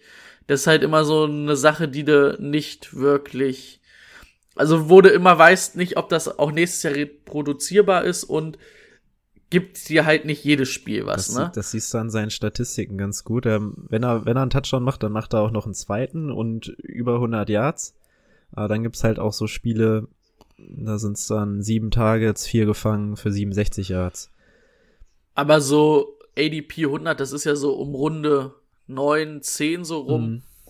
Also 9, 10 einen Shepard oder einen Golden Take zu ziehen, macht mir da, da mache ich mir überhaupt keine Sorgen. Das finde ich gut. Die, das sind Spieler, die ja auf der Bank, wenn ich, wenn die nicht für mich spielen, kann ich die mal traden. Das sind halt die Nummer 1 Anspielstationen da. Also, wie gesagt, nichts Fancyes, Hm. aber was Solides. Ich habe sie mir auch aufgeschrieben unter das unspektakuläre Trio. Ähm, ja, im Endeffekt habt ihr das schon gesagt. Es sind alle in irgendeiner Art und Weise involviert. Ähm, du kriegst alle zu einem relativ geringen Preis und von daher ist das alles okay zu dem Preis. Ähm, es würde mich wahrscheinlich eher, also Golden Tate und Shepard würde ich auf jeden Fall in eine Gruppe packen und Slayton würde ich noch mal ein bisschen abgrenzen. Äh, Golden Tate und Shepard. Golden Tate ist halt mittlerweile 32, Shepard glaube ich 27. Ähm, beide relativ verletzungsanfällig, da muss man natürlich ein bisschen gucken. Aber sie bieten halt auch aufgrund ihres ADPs kein großes Risiko. Von daher kannst du das machen. Wird dir keiner, wird dir wahrscheinlich irgendeine große Woche gewinnen. Du wirst dich auf keinen groß verlassen können. Aber ja, wie er schon gesagt hat, kann man machen. Ist halt nicht geil. Ähm, Slayton hat Potenzial gezeigt. Ähm, was mich insbesondere interessiert, ist diese Rookie-Connection zwischen Daniel Jones und ihm.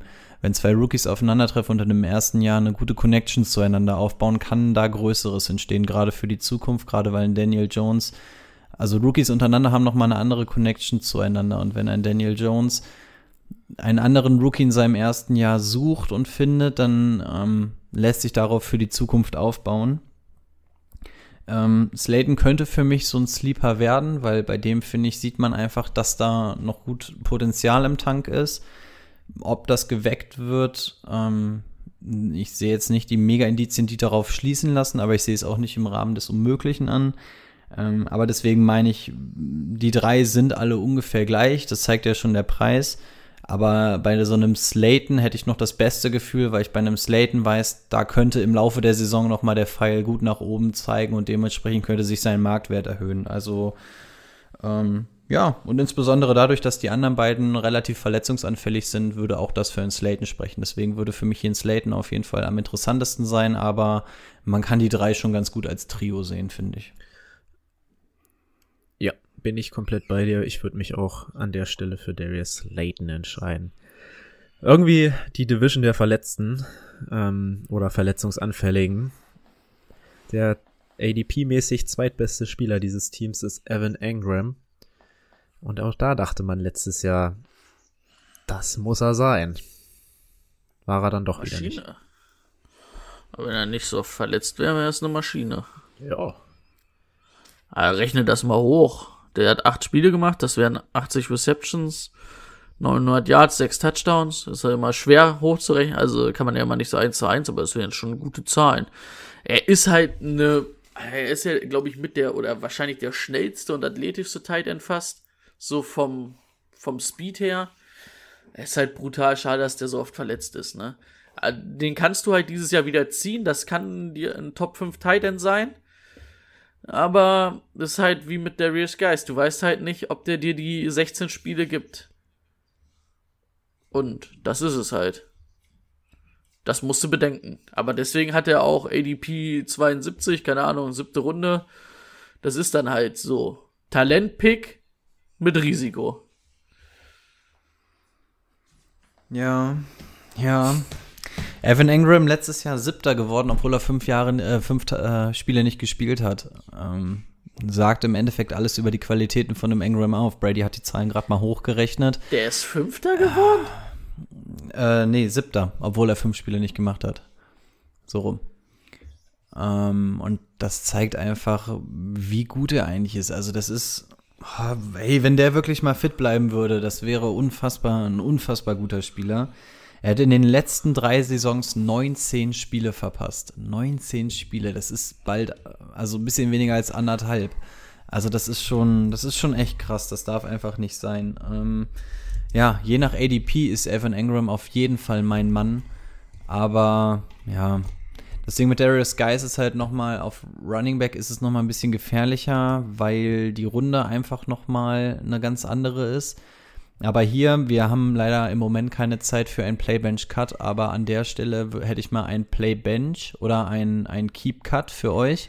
Hayden Hurst oder Evan Engram?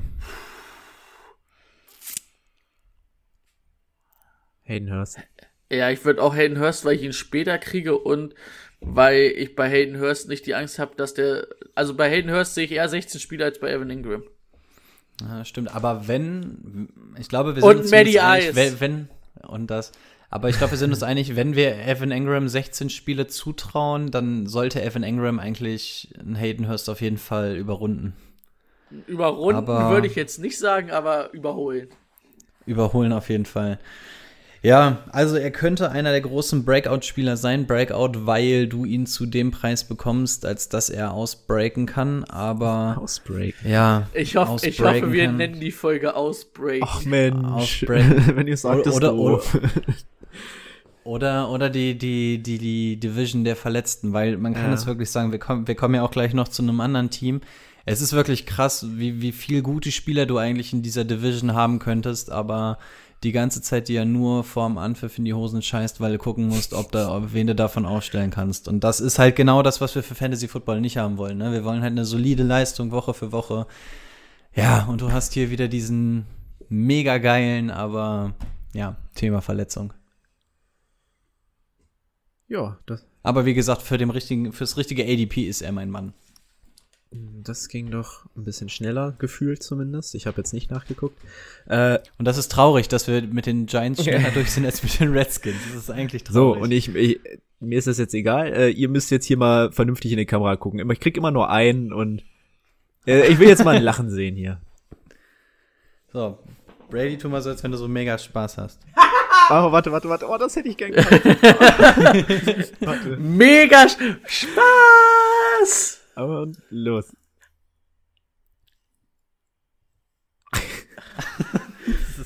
Ja, die, die Fans kriegen die ungefilterte Wahrheit. Das ist den ganzen Tag nur am Lachen. So, äh, mit ganz viel Spaß. Mann, habe ich gute Laune, weil ich halb neun aufgestanden bin. Muss. Komm in die Top-Riege. auf zum Americas Team. Dick Prescott. Unser Lieblingsquarterback. Hä? Geht so, ne? Hä? Also haben wir irgendeine Beziehung zu Doug Prescott? Ich habe keine, weil Aber gibt es so eine Podcast-Beziehung? Mir, mir fällt zumindest gerade nichts ein. nö, nö, ich finde den einfach immer nur nicht so gut. Also wir hatten, wir hatten eine extrem gute Beziehung zu der Parkplatzsituation im. Cowboy-Stadion, aber äh, das hat ja A- nichts mit, das hat ja nichts mit mit ähm, Dak Prescott zu tun. Wie sieht's eigentlich mit einem neuen Vertrag für Dick Prescott aus? Ähm, okay, ist auch egal. Gibt's noch nicht. Not gonna happen. Not gonna happen. happen. Er möchte für etwas bezahlt werden, was er wohl nicht so ganz ist. Aber aus Fantasy-Sicht trotzdem immer einer, den man haben kann, weil er halt sehr viele Yards wirft. Ich glaube, in, ah, ich wollte gerade gucken, in, äh, ähm, ja, von 3300 bis 4900 im letzten Jahr äh, war alles dabei über die ersten vier Jahre. Hat jedes Spiel gemacht, also auf den kannst du dich zumindest in der Hinsicht verlassen. 30 Touchdowns zu 11 Interceptions letztes Jahr. Ist eigentlich auch gut. Es ist halt irgendwie, er hat Probleme in großen Spielen, aber aus Fantasy-Sicht kannst du das eigentlich vernachlässigen. Wobei ich das immer nicht so ganz mit mir vereinbaren kann. Da muss ich vielleicht auch noch mal ein bisschen das Persönliche rausnehmen aus Fantasy-Sicht. Deswegen ist ja Josh Allen zum Beispiel für mich eine Wurst. Ja, das ist, das ist das Persönliche.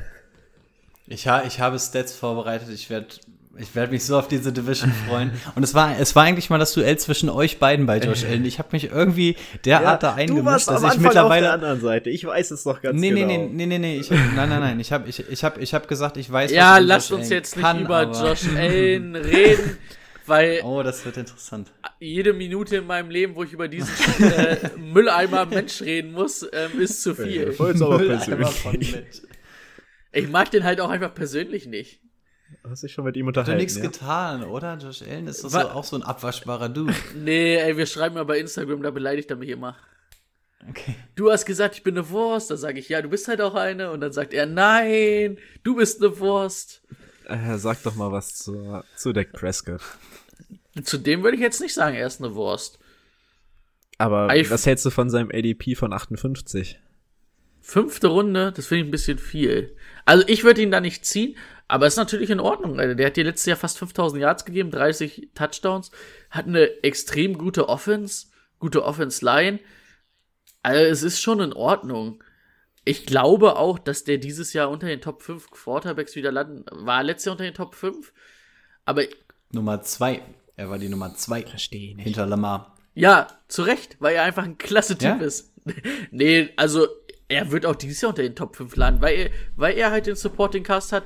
Ich finde, er macht wenig Fehler und ist aber halt auch ist auch ein bisschen mehr als nur so ein Game Manager. Er ist jetzt kein Elite Quarterback, das würde ich ihm nicht ähm, zusprechen, aber er ist auf jeden Fall auch einer, der auch mal kreieren kann und von daher ist das in Ordnung. Ich würde ihn da nicht ziehen.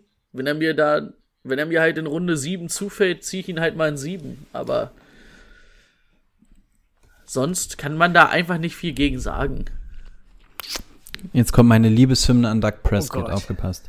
Das, das einzig Schlechte, was ich auch über ihn sagen kann, ist, dass ich ihn in Runde 5 nicht ziehen werde. Das war's aber auch. Pass auf. 4900 Yards letztes Jahr geworfen. Siebenmal Spiele mit über 300 Yards geworfen.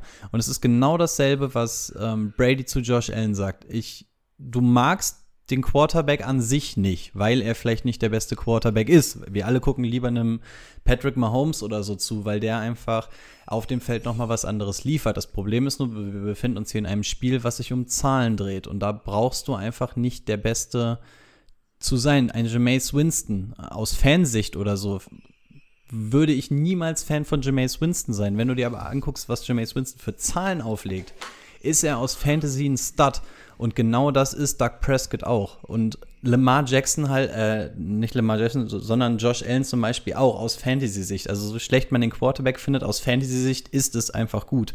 Und genauso ist es bei Dak Prescott. Letztes Jahr Nummer 2 gewesen. QB 5 ist dieses Jahr ein absolutes Muss für ihn.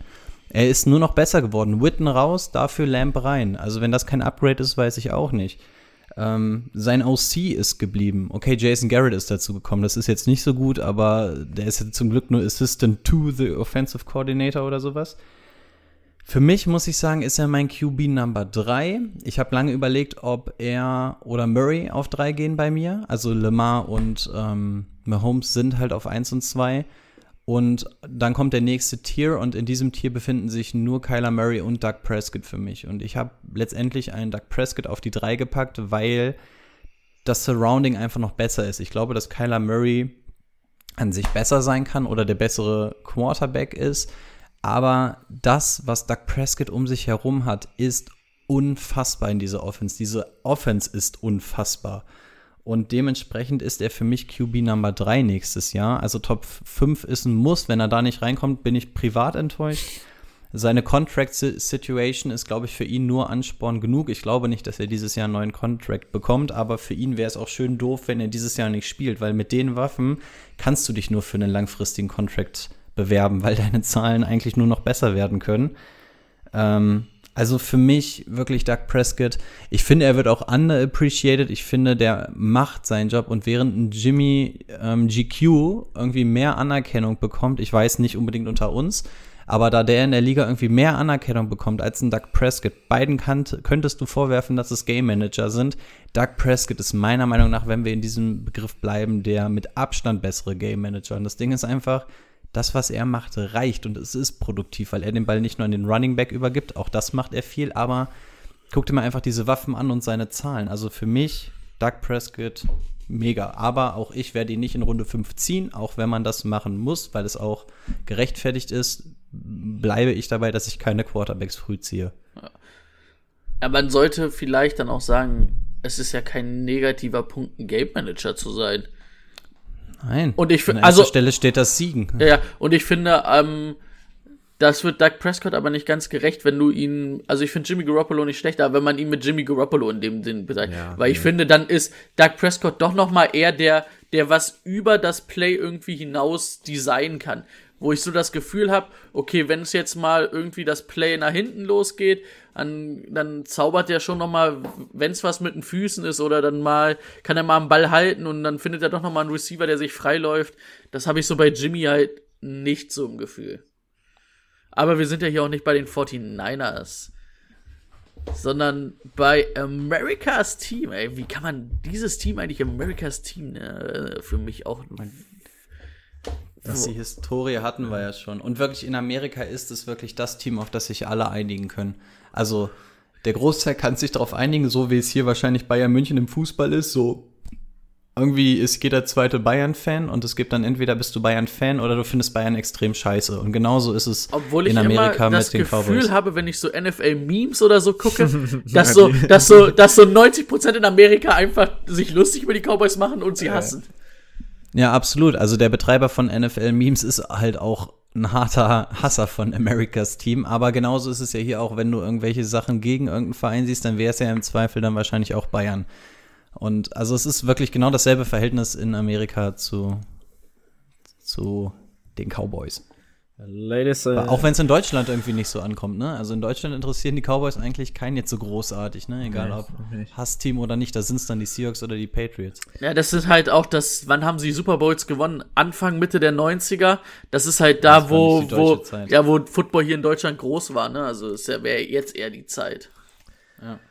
Ladies and Gentlemen, wir kommen zur Lobeshymne von Rico auf Ezekiel Elliott. Ja, Sieg Elliott, ähm, also dass er auf dem Boden ein absolutes Monster ist, brauchen wir auch nicht drüber reden. 14 Touchdowns, 1777 Scrimmage Yards, sprich Receiving und Running. Es ist einfach krass und wirklich, wenn du, ich glaube, es gibt Dekaden, in denen du damit die alleinige Spitze in der Liga bist. In dieser Dekade gibt es dann aber noch einen Saquon Barkley und einen Christian McCaffrey, weswegen er wahrscheinlich noch ein bisschen zu klein gehalten wird, deswegen. Er kriegt im Schnitt 24 Touches pro Spiel. Das ist herrlich. Das ist das, was wir bei einem Running Back sehen wollen. Das heißt, er wird auch gefüttert. Ähm, er ist ein absolutes Workhouse. Er kann Workhouse handeln. Ich kann mich übrigens an keine richtige Verletzung bei Sieg erinnern. Für einen Running Back sehr untypisch, gerade wenn du ein Workhorse-Back bist. Ähm, er ist ganz klar dein Running Back 1 im Team. Das brauchen wir alles nicht bequatschen. Ähm, er hat extrem viele Waffen in seinem Team, was ihn aus dieser Riege des Top 1 oder Top 2 Running Backs wahrscheinlich rausschießen wird, weil er einfach in diesem Team nicht die komplette Aufmerksamkeit bekommt. Und deswegen wird er, glaube ich, nicht dahin stoßen, wo ein Christian McCaffrey ist oder eventuell wo ein ähm, Barclay ist.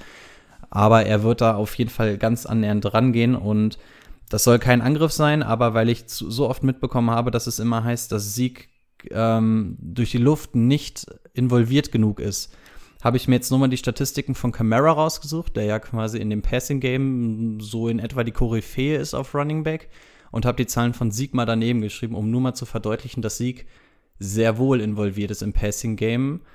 Und zwar Sieg 54 Receptions, Camara 81. Da ist natürlich schon was dazwischen, aber das ist für einen Running Back schon relativ viel. Sieg 420 Receiving Yards, Camara 533. Ist auch extrem viel. Und ähm, Sieg 2 Re ähm, Re Receiving Touchdowns, Camara ein. Und wir vergleichen ihn hier wirklich mit quasi der Koryphäe auf diesem Gebiet. Deswegen Also möchte da in möchte ich Fall kurz reingrätschen. Da möchte oder? ich, ja, da möchte ich kurz reingrätschen. Also, wenn du hier von der Koryphäe auf dem Gebiet sprichst, auch im Dann Receiving, McCaffrey. möchte ich trotzdem sagen, Christian McCaffrey. Das ist einfach so.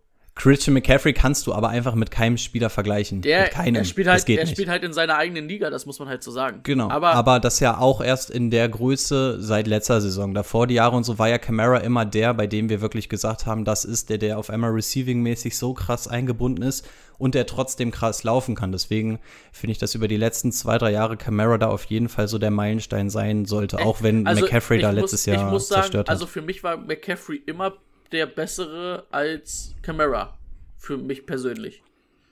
Auch, Okay, auch, auch ein bisschen wegen der Situation geschuldet, weil, ähm, also vielleicht nicht Ah. in McCaffreys ersten Jahr, weil vielleicht auch ein Ingram da war, aber also für mich persönlich, aber wir sind auch, wir Ich schweifen auch schon sagen, ich, wieder in eine ich will nicht andere der Spaß ab. der sein, aber Genau, ich, ich, wollte, ich wollte ja nur auf den Punkt hinaus, dass wenn man ihn quasi mit einem der Running Backs misst, die viel durch die Luft machen, dass er da gar nicht so viel abstinkt. Also ich Nee, wollte eigentlich nur mal aufzeigen, dass er durch die Luft sehr wohl gefüttert wird, auch wenn es nicht so sehr auffällt, weil Sieg halt dadurch auffällt, dass er einfach Bulldozer-mäßig auf dem Boden läuft. Deswegen wollte ich nur das einmal klarstellen. Ja. und für alle Also, Und für alle Angsthasen muss man nochmal erwähnen, er hat tatsächlich ja noch kein einziges Spiel irgendwie ähm, verpasst, Verpasst. letztes Jahr. Aber auch nur aufgrund von Verletzungen. Er hat sehr wohl schon Spiele verpasst, das hat aber einen anderen Hintergrund. das stimmt. Ja, also ich würde sagen, pauschal wahrscheinlich der beste Runner der Liga mit Derrick Henry, also reiner Runner. Aber das ist halt für mich, warum er für mich nur Running Back Nummer drei ist, weil ich halt Barkley und McCaffrey im Receiving Game vor ihm sehe und sie aber nicht so viel weit, weiter dahinter im Running Game. Deswegen ist das für mich einfach. Wollte ich nochmal abschließend sagen. Aber deswegen, deswegen sieht man ja zum Beispiel auch, warum wir zu unterschiedlichen Ergebnissen in diesem Ranking kommen und dass ähm, keiner von uns das jetzt einfach sagt, weil er ihn geiler findet, weil jeder wirklich seine Gründe hat, weswegen er ihn wo ranken kann. Also ähm, einfach nur um zu verdeutlichen, dass man sehr wohl unterschiedliche Rankings haben kann, aber wir uns da sehr wohl, auch wenn wir uns nicht einig sind, dass man da echt alles vertreten kann. Außer Josh Allen in den Top 10.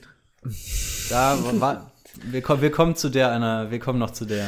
Das, wie sollten sie als nächstes machen, sonst hört das nie auf. Wenn, wenn das durchgezogen wird, dann steht dieser Podcast-Form aus. Und wie gesagt, äh, Timo, ich erwarte, dass du in der Folge mich mit verteidigst, Ja. weil eigentlich hat, die, hat der ganze Streit damit angefangen, dass ich dich verteidigt habe und irgendwie bin ich dann das Feindbild geworden. So, ich glaube, hierüber müssen wir nicht streiten. Hatten wir eben schon das Receiver Core, Mary Cooper, Michael Gallup und ein CD Lamb. Kannst du nix mit falsch machen, ne? Nur ADP-technisch sollten wir das Ganze mal aufarbeiten. Momentan ist CD Lamb natürlich noch weit abgeschlagen bei 113 bei mir in der Standardliga. Ich rede hier nur von der Standardliga gerade. Ähm, 113. Ein Mary Cooper kriegst du Ende zweite, Anfang dritte Runde. Also man muss natürlich ganz klar sagen, ich war ja auch immer so, Mary Cooper, so ja, mega Talent, aber schafft es nicht, seine ähm, irgendwie mal das dauerhaft auf den Rasen zu bringen. Letztes Jahr hat er mich echt vollkommen überzeugt. Also ist für mich auch ein ganz klarer Nummer 1 Receiver. Ähm, 80 Receptions, 1200 Yards, fast 8 Touchdowns, das ist wirklich in Ordnung. Den da in der zweiten Runde, Anfang dritter Runde zu ziehen, das ist einfach in Ordnung. Den kannst du dir auch auf die einstellen. Was mich am allermeisten stört für die Receiver ist halt Zeke Elliott, weil der halt zu viele Touches kriegt. Das ist so ein bisschen mein Problem bei allen. Michael Gallup, ich habe das, also dass der letztes Jahr gut war, hatte ich auf dem Schirm, ich hatte ihn ja auch, aber dass er so gut war, 66 Receptions, 1100 Yards, 6 Touchdowns. Das Ding ist, das wird bei ihm wahrscheinlich, also bei Murray Cooper schätze ich, wird es so bleiben von den Zahlen, aber bei Michael Gallup wird es runtergehen. Und weil er sich das halt einfach mit CD Lamb teilen muss. Eigentlich ist es so, für rein footballtechnisch ist das richtig geil, was die jetzt in der Offense haben. So für Fantasy nimmt sich Gallup und CD Lamb jetzt einfach gegenseitig die Scheiße weg. Und das macht über, das ist so richtig kacke. Das macht mir überhaupt keinen Spaß. Und wahrscheinlich würde ich dann eher noch CD Lamb ziehen momentan, der irgendwie Ja. bei 110, 112 liegt, als Michael Gallup. Und aber nicht, weil Michael Gallup ein schlechter Spieler ist, einfach nur der Situation geschuldet, dass CD Lamb so gut ist und dass er halt letztes Jahr die 2 war und dieses Jahr wahrscheinlich die 3 wird. Wir- aber wahrscheinlich, wir hatten es gerade ganz kurz, das möchte ich nochmal erwähnen. Wir haben über McLaren gesprochen und wir reden jetzt über Michael Gallup in der gleichen Kategorie an ADP. Ähm, ist für mich dann keine Frage in dem Zusammenhang. Also ein Gallup sehe ich da dann nicht. Nee, nee. Ist dann einfach, dass denn zu viel weggenommen wird. Und dafür habe ich einfach eine zu hohe Meinung von CD Lamp. Weil du hast ja potenziell, finde ich, mit CD Lamp und mit Michael, äh, äh Michael Geller, mit äh, Murray Cooper halt wirklich zwei Receiver, die deine Nummer eins auch im Team sein können. Ja. Ja. Im Endeffekt sehe ich es genauso wie ihr. Jetzt muss ich aufpassen, hier habe ich ultra viel stehen und ich habe heute schon ähm, enormen Redeanteil gehabt, deswegen versuche ich es abzukürzen. Bei Mary Cooper habe ich mir nur aufgeschrieben, wie stark ist deine Seele? Ähm, das Problem ist nämlich, er taucht in den Top-Spielen noch zu sehr ab dann, sobald er, oder gegen, wenn er gegen Elite Corner spielt, dann kriegst du halt einfach mal keine Punkte. Wer sich den Spaß mal erlauben will, guckt mal in seine Statistik 2019. Mhm. Und da siehst du ganz genau, in welchen Spielen du ihn hättest spielen können. Und wenn du, wenn du ihn da gespielt hast, hast du deine Woche gewonnen. Und dann gab es halt auch Spiele, wo er wirklich mit so gut wie gar keinen Punkten rausgegangen ist. Deswegen einfach nur, wie stark ist deine Seele? Ähm, Gegen Stefan Gilmore hat er 0,5 Punkte gehabt, weil er. Das sah nicht so gut weil aus. Stefan Gilmore, ja, ja, weil er Stefan Gilmore nach, nach, nach einer Interception ja, genau. getackelt genau. hat. Da hat er genau, also das gar nichts halt. gefangen. Gegen große Gegner oder gegen Elite-Corner, weißt du, da kommt dann halt nichts. Und das erwarte ich eigentlich von einem Right Receiver 1. Die Kleinen wiederum hat er komplett zerstört, weißt du, da, mhm. da ist er komplett drüber, drüber gerollt. Und das finde ich so nervig an der Mary Cooper. Ähm, weil wenn man dann mal einen Durchschnitt davon nimmt, dann müsste er eigentlich ein Right Receiver 2 sein, weißt du? Wenn du so ganz oben bist und dann danach die Woche wieder unten, müsstest du eigentlich ein Right Receiver 2 sein, dass du ein Workhouse auf 1 hast, was immer gut ist, und ihn als 2. Problem ist nur, du kriegst Amari Cooper nicht als Wide Receiver 2, weil er zu gut dafür ist und zu teuer. Das ist so mein Problem mit Amari Cooper, aber was wir an dem Jungen haben, wissen wir. Und ich stoße in die gleiche Riege wie ihr, dass ich sage, bei ihm werden die Targets nicht großartig runtergehen. Ich glaube eher, dass der große Verlierer Michael Gallup ist. Ähm, zu Michael Gallup. Er war letztes Jahr, glaube ich, eines der großen Fantasy-Steals des Jahres. Hier nochmal ein herzliches Fick dich an Brady. Ich habe ihn mir nämlich geholt, musste dann aus Rostergründen ihn mal für eine Woche rauswerfen. Er kam natürlich das ganze Jahr nicht wieder zurück zu mir, weil Brady ihn sich geschnappt hat und das ganze Jahr seine Punkte genießen konnte. Ähm, schön doof von mir, dass ich den wegpacke. War klar, dass einer von euch zuschlägt. ich war, schon, war ich war schon sauer, dass du ihn mir vor der Nase ja. weggeschnappt hast. Und dann habe ich gesehen, dass er ihn entlassen hat. Dann Ah, da wieder ja. gefreut. Das, das, das, war auch schlecht. Und ich, ich weiß, dass ich es in der Woche machen musste, weil ich den Kaderplatz brauchte und ich habe ihn das Jahr über nicht wieder gesehen und äh, das war eigentlich auch verständlich. Ähm, ja, Gallup war letztes Jahr der, der Amari Cooper so ein bisschen der Dorn im Auge war. Ähm, ich glaube aber, dieses Jahr wird er es eben nicht sein, weil dieses Jahr eben noch ein CD Lamb da ist. Und während ein CD Lamb quasi noch den Vorteil hat, weil er im Slot spielt, ähm, ist das bei Gallup eher nicht der Fall. Und deswegen glaube ich, dass CD Lamb, obwohl er ein Rookie ist und in dieser High-Power-Offense spielt, sehr, sehr viele Snaps sehen wird. Und ich glaube, die gehen einfach, sowohl die Snaps als auch die Catches, beziehungsweise Targets gehen einfach zu Kosten von Gallup. Und deswegen sehe ich in diesem Falle Gallup als den Verlierer, weil diese Offense ist einfach zu stacked, als dass da jeder irgendwie was reißen kann. Und ich glaube, es geht halt zu Kosten von Michael Gallup. Auch was ihr schon gesagt habt, dann nehme ich lieber ein Lamp mit der entsprechenden Rundenzahl. ADP neunte Runde. Ja, ich und Rookie Wide Receiver, man kennt es mittlerweile, aber bei Lamb weißt du zumindest, dass was kommen wird. Und bei Gallup habe ich einfach zu sehr Angst, dass er jetzt dadurch nicht kommt. Bei Lamb finde ich aber tatsächlich schade, dass er zu den Cowboys gekommen ist. CD Lamb ist meiner Meinung nach, wäre dieses Jahr schon ein Workhouse gewesen. Aus, und da ist wieder der Unterschied reelles Fa äh, Football und Fantasy Football. Aus reeller Football-Sicht ist es mega geil, dass er bei den Cowboys ist. High-Powered Offense macht diese Offense nur noch besser. Aus Fantasy-Sicht packt dem mal zu den Redskins, ist halt mega scheiße mit anzusehen, aber er ist das Workhouse, was da halt einfach die Zahlen auflegen würde, was er bei den Cowboys nicht in dieser Zahl machen kann, weil es da einfach schon so viele Waffen gibt. Ähm, aber nichtsdestotrotz ist ähm, er, glaube ich, trotzdem ganz guter Fitter und sein ADP ist okay. Aber ich glaube, auch bei Lamb wird es sich erstmal, wird es eine Weile dauern, bis es sich so eingependelt hat, als dass der regelmäßig seine Zahlen bekommt. Jo, dann können wir ganz schnell noch die Titans abarbeiten, weil äh, ist eigentlich nichts. Blake Jarvin hat die letzten drei Jahre gezeigt, dass das nicht äh, ähm, reicht und ansonsten gibt's da auch keinen weiteren. Zustimmung? Das ist halt auch einfach der. Nicht das Sache Spiel der Cowboys so, ne? Ja, ja, nee, das ist auch einfach der Sache geschuldet. Wo soll der denn noch groß ja. was fangen? Du hast irgendwie Gallup letztes Jahr gehabt und dieses Jahr hast du CD Lamb und Michael Cooper, ähm, Murray Cooper, Michael Cooper, auch geiler Name. Und dann hast du, wenn, wenn, wenn halt nicht zu den drei geworfen wird oder zu den zwei, dann wird halt gelaufen. Und dann fängt Sieg auch nochmal so ein paar Bälle. Es ist halt einfach, da kannst du halt auch nichts machen. Da fragst du dich, woran hat's hier liegen? Tja, woran hat's gelegen? Ja, Witten weg. Jarwin ist jetzt zumindest die, die klare Nummer eins. Deswegen werden seine Zahlen wahrscheinlich noch mal ein bisschen hochgehen, weil er sich das einfach jetzt nicht mit irgendwem anders teilen muss. Er wäre für mich einer der absoluten Top-Sleeper gewesen. Problem ist einfach nur, diese Offense ist einfach zu krass. Und also wirklich, ich, ich reibe mir jedes Mal die Augen, wenn ich diese Cowboys-Offense sehe. Du hast einen sehr guten, also du hast einen sehr, sehr potenten Quarterback, du hast einen Ultra-Running-Back, du hast so ein krasses Receiver-Core und du hast rein theoretisch noch einen Tight End, der hier richtig liefern könnte. Also die Offense der Cowboys ist einfach so unfassbar gut. Das ist ein richtiger Cheat-Code. Das ist so das, wenn, wenn wir Madden spielen, Franchise, und das ist so dein Team, das du nach drei Jahren in der Offense zusammengebaut hast.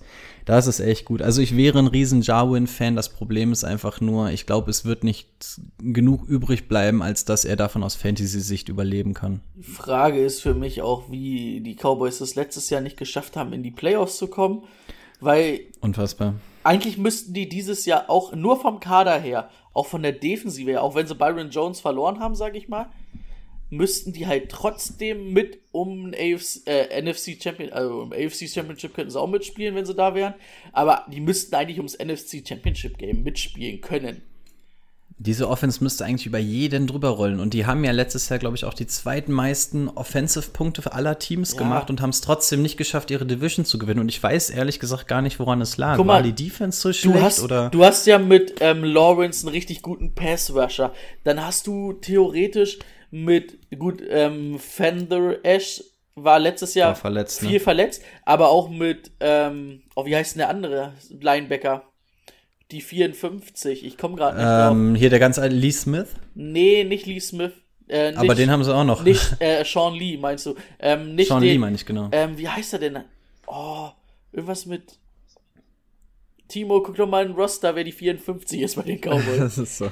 Timo möchte nicht, weil in einer Stunde sein Verein spielt und deswegen jetzt schon ein bisschen hippelig wird, weil wir noch eine, Ja. ein Team haben. Ich hab nee, aber also, also da, da ist ja auch viel Talent in der Defense einfach vorhanden. Ja, also e- eigentlich wirklich, die Cowboys müssten eigentlich bis zum Super Bowl durchmarschieren, Weg. wenn man mal im Ernst ist. Wenn die mal die PS auf die Straße kriegen würden, dürfte eigentlich keiner. Ich glaube, die, die Cowboys Offense dürfte im, im Schnitt so drei Minuten pro Drive drauf sein. Dann müssten sie eigentlich in der Endzone sein. Wenn diese, also diese Offense ist einfach unfassbar. Und natürlich auch mit ähm, McKinnon, mit Kinney, einen richtig guten Safety gezogen in der zweiten Runde, ne? Also es ist halt. Ja.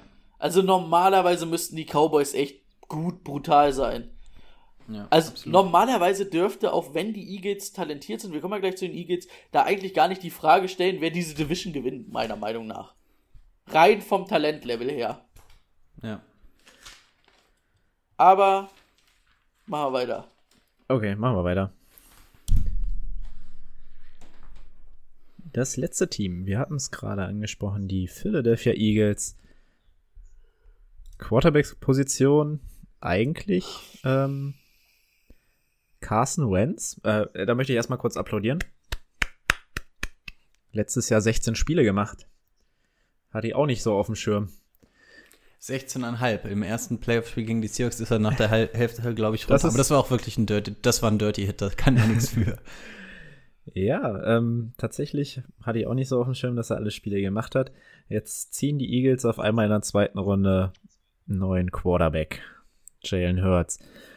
Wentz noch bis 2024 unter Vertrag und dann den Zweitrunden-Pick ähm, ist auf jeden Fall interessant gewesen im Draft. Oh, das findest du jetzt lustig, dich drüber lustig zu machen als Packers-Fan, ja? Da- Das findest du, das ist doch jetzt Genugtuung für dich. Unser Quarterback hat nicht so lange Vertrag. Ja gut, das, das, das stimmt. Aber ihr habt auch einen Erstrunden-Pick dafür ausgegeben. Okay. Man muss halt sagen, ne, es ist halt nicht von der Hand zu weisen, dass er verletzungsanfällig ist. Und ähm, das hatte ja, glaube ich, oh, Boys, jetzt weiß ich schon wieder nicht, wie er kommt. Doug Peterson, ne? Heißt er, der gute Mann, hat ja gesagt, dass er sich auch mit Jane Hurts oder dass es auch viele Snaps geben wird, wo beide auf dem Feld stehen. Also du wirst dann vielleicht so eine Art da sehen wie bei den Saints mit ähm, Tyson Hill, ne? Das darf man auch nicht vergessen. Oder Ravens vor zwei Jahren. Und Jane Hurts soll halt ein extrem cooler Dude sein. Und ein richtiger Lockerroom-Guy. Das hat man Frau auch auch Kekse? Das weiß ich nicht, ey. Bei, wo ist Case Keenum eigentlich unter Vertrag? Wer isst momentan die geilen Kekse? Ich weiß gar nicht, hat Case Keenum gerade einen Verein? Ich weiß- Hat der nicht irgendwo als Backup vom Backup oder so unterschrieben? Ey, egal, die Kekse bringt die Frau ja trotzdem mit. Findet das mal raus. Ähm, ich möchte tatsächlich einmal jetzt auch Rico unter die Arme greifen, der Carson Wentz ja immer ähm, so lobt. Er ist tatsächlich Quarterback Nummer 10 geworden in der Standardliga. Apropos Brady, damit habe ich übrigens die Wette gegen dich gewonnen. Wir, wir sehen uns beim nächsten Spiel im, ähm, beim Warmmachen im Kostüm meiner Wahl. Ich hoffe, du erinnerst dich. ähm, Ah, da, da, wird der, da wird der kleine Genie da übers Feld laufen und sich warm machen. Ich freue mich. Da muss ich leider nochmal äh, das alles überprüfen. Ja, kannst, kannst da du bin ich mir machen. nicht sicher. Ich vertraue Timo auch nicht in Sachen Zahlen. ähm, 27 Touchdowns und 7 Interceptions, daran konnte ich jetzt nichts drehen. Das ist auch sehr gut. Vor allem, wenn man bedenkt, was da auf Wide Receiver dieses ganze Jahr über rumgeturnt hat. Also das war ja bei den Eagles tatsächlich nicht so besonders. Ähm, da muss ich jetzt tatsächlich mal Carson Wentz in Schutz nehmen. Ein gutes Jahr gehabt. ADP momentan bei Ja. 88, also achte Runde.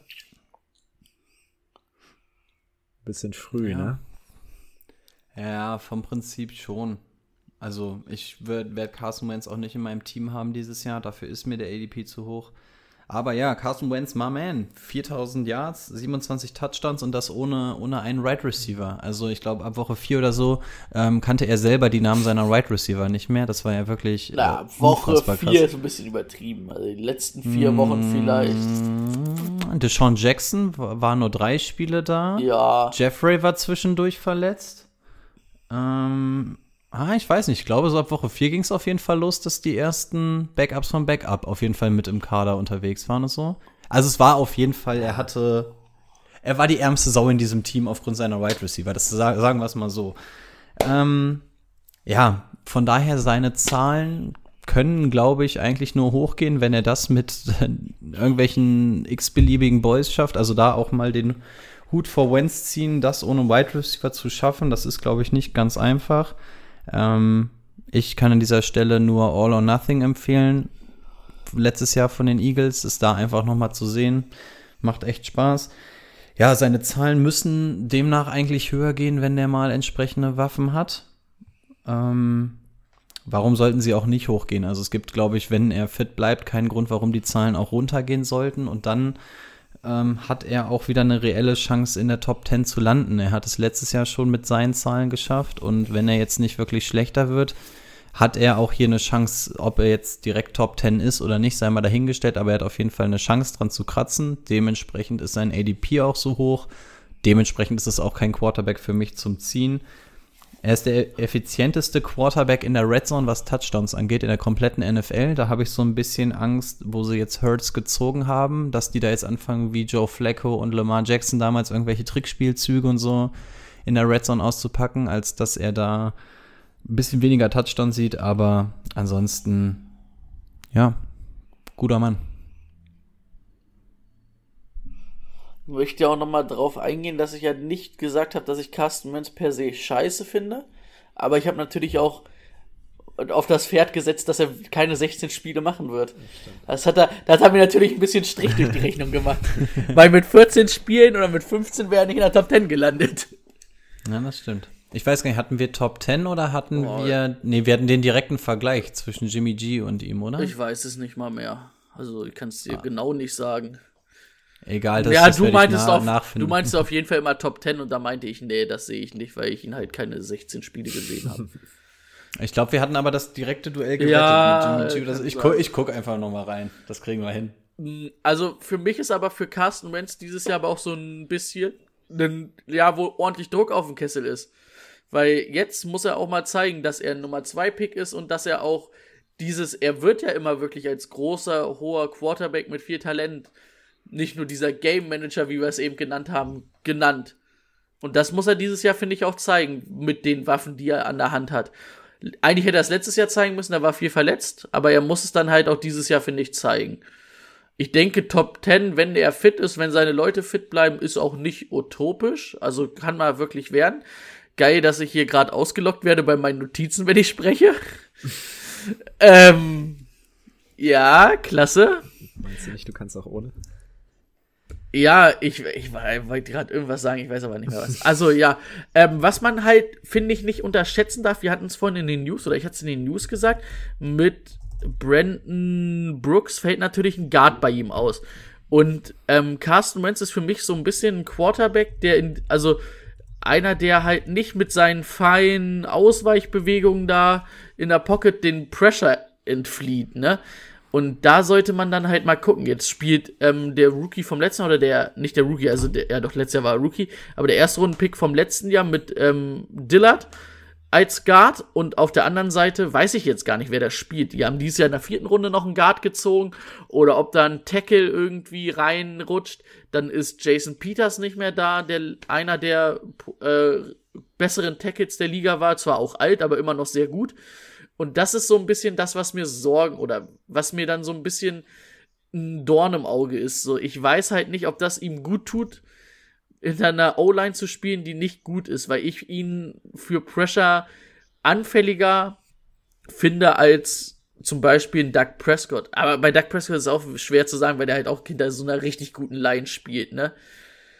Das ist so ein bisschen das, was ich ein bisschen Angst habe. Aber ja, guter Quarterback. Wahrscheinlich kann er die Top 10 schaffen.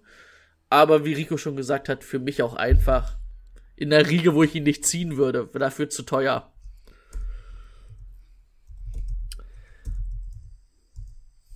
Ihr seid beide, glaube ich, ziemlich große Fans von ihm. Miles Sanders. Jetzt bin ich ein bisschen gespannt. Ähm, ähm. Er ist in einer Standardliga momentan bei einem ADP von 20 und in einer PPA bei 14. Ist ein bisschen hochgegangen, ne? Das hat mich auch ein bisschen Es ist gestört. sehr hochgegangen. Es, also es, es ist komplett explodiert in den letzten Wochen. Der war teilweise vor ein paar Wochen in der vierten Runde. Und das hat ihn so sexy gemacht. Und jetzt gerade. Also, mm. ich verstehe es. Also es waren nicht so viele Touchdowns, aber unglaublich viele Targets gesehen. Auch 179 Rush Attempts und dabei hat er zwei Spiele nur so minimal gespielt. Also, was man halt sagen muss, ne, er ist halt definitiv der Starter, weil Boston Scott wird ihn dann nichts abnehmen. Ja. Er ist definitiv einer, der laufen kann und der auch fangen kann. Und beides gut. Beides vielleicht nicht auf Top-Niveau, aber beides sehr gut. Und man muss immer in den Zahlen mit einberechnen, er war letztes Jahr natürlich am Anfang wenig auf dem Feld, hat wenig Snaps gesehen, weil da Jordan Howard andauernd war. Und der ist jetzt nicht mehr da. Und dann hat er aber ja trotzdem fast 200 Attempts gehabt, fast 1000 Yards. Also die Touchdowns werde ich, denke ich mal, werden hochgehen. Er war halt extrem, weil Jordan Howard war der Goal-Line-Back. Mhm. Daher kannst du da schon mal von ausgehen, dass die hochgehen werden. Und auch das Receiving Game wird nicht deut also wird nicht weniger werden. Ob es extrem hochgehen wird, wenn die Right Receiver da sind, das weiß ich nicht, aber man muss ihn dann halt auch einfach aus Eagles Sicht als diese Matchup-Waffe halt auch ähm, nutzen. Als mein Running Back Nummer 2 finde ich das echt gut. Was haben wir gesagt? 22. Das ist 22 wahrscheinlich. 20 äh, in der Standardliga und in der PPA 14. Geh, geh, mal von der, geh mal von der zweiten Runde aus in etwa. Also Ende zweiter Runde ist es in Ordnung, kann ich mich mit anfreunden. Wenn, also, wenn irgendwie die Möglichkeit besteht, ich wirklich ersten, zweiten Pick in der dritten Runde habe und der dahin fällt, dann sowieso. Aber auch Ende zweiter Runde, das, das kannst du machen. Das ist in Ordnung. Das ist wirklich okay. Weil ich halt auch viel von dem halte. Ähm, Rico erwähnt es immer oft, dieses, ähm, ist es ein Three-Down-Back? Ist das Miles Sanders für dich schon? Ja. Also ich war definitiv. jetzt, hab jetzt mit Rico geredet. Sei Ach ruhig. so, Entschuldigung. ähm, Was laberst du mich voll? ähm, ja, es ist, also eigentlich bin ich der Meinung, dass er es nicht ist, also nicht dafür gebaut ist oder das noch nicht wäre, aber ähm, er muss es sein, weil dahinter eigentlich nichts da ist und dementsprechend wird er es wohl sein. Und er wird das Volume bekommen. Also ich habe jetzt hier nur noch so ein paar Sachen, die eure angesprochenen Thesen nur noch stützen. Howard ist in Miami, Darren Sproles hat seine Karriere beendet. Es ist eigentlich nur noch Sanders. Er ist letztes Jahr dann für Howard eingesprungen und wie er da abgegangen ist, haben wir gesehen. Wenn man sich wirklich nur mal diesen Stretch betrachtet, also wirklich nur die Spanne von, als er übernommen hat bis Saisonende, wäre er Running Back Nummer 6 in der Liga gewesen. Auch das sagt schon alles, ähnlich wie bei Kenyon Drake, hatten wir das auch angesprochen, ne? wenn man wirklich mal nur den Zeitraum betrachtet, wo er dann auch wirklich gespielt hat, ist das echt unfassbar. Ähm, ja, durch die, durch die Luft mega effektiv gewesen. Könnte auch daran gelegen haben, dass Carson Wentz natürlich nichts anderes zum Anwerfen hatte, aber sie haben gesehen, dass sie es machen können, also werden sie davon auch nicht großartig abweichen. Auch wenn es vielleicht ein bisschen weniger Targets durch die Luft sind, weil man ihn jetzt auch nicht derart verheizen kann, weil dahinter einfach nichts mehr da ist. Ähm, ja, sein ADP ist leider bis in die zweite Runde rein explodiert. Ich weiß noch, dass ich hier vor vier, fünf Wochen oder so stand und euch noch gesagt habe, so, ey, wisst ihr, wer richtig geil wäre? Miles Sanders, guckt euch mal sein ADP an. Und ihr habt einfach auch noch reingeguckt und habt gesagt, ja, ja, mega geil. Ähm, ADP und Miles Sanders, super geil. Ja, jetzt sitzen wir hier fünf, sechs Wochen später, jetzt liegt sein ADP in der zweiten Runde. Ähm, das ist auch einfach noch fair, aber das ist halt nicht mehr das, was, was so mega geil war an ihm, ne? Kön das ist, hm. kann ich kurz was reinschmeißen? Können wir kurz über diese Instagram-Story von uns reden? die, hat, mich, die hat mich gerade ein bisschen gepackt, fand ich schon lustig. War, war, oh nein, was? Ist ein guter Boomerang. Ich hab's nicht gesehen, was ist das? Was ist das denn? It's Fun Time. Aber schön, da, schön, dass Timo sich selber wieder nicht zeigt. Na klar, ich bin doch da Nur uns. Ja, die sieht man nicht. Ja, Bo Boomerangs hat er drauf. Das hat er für die angebliche Patreon-Folge doch auch so einen Boomerang oh gehabt. Gott, ja.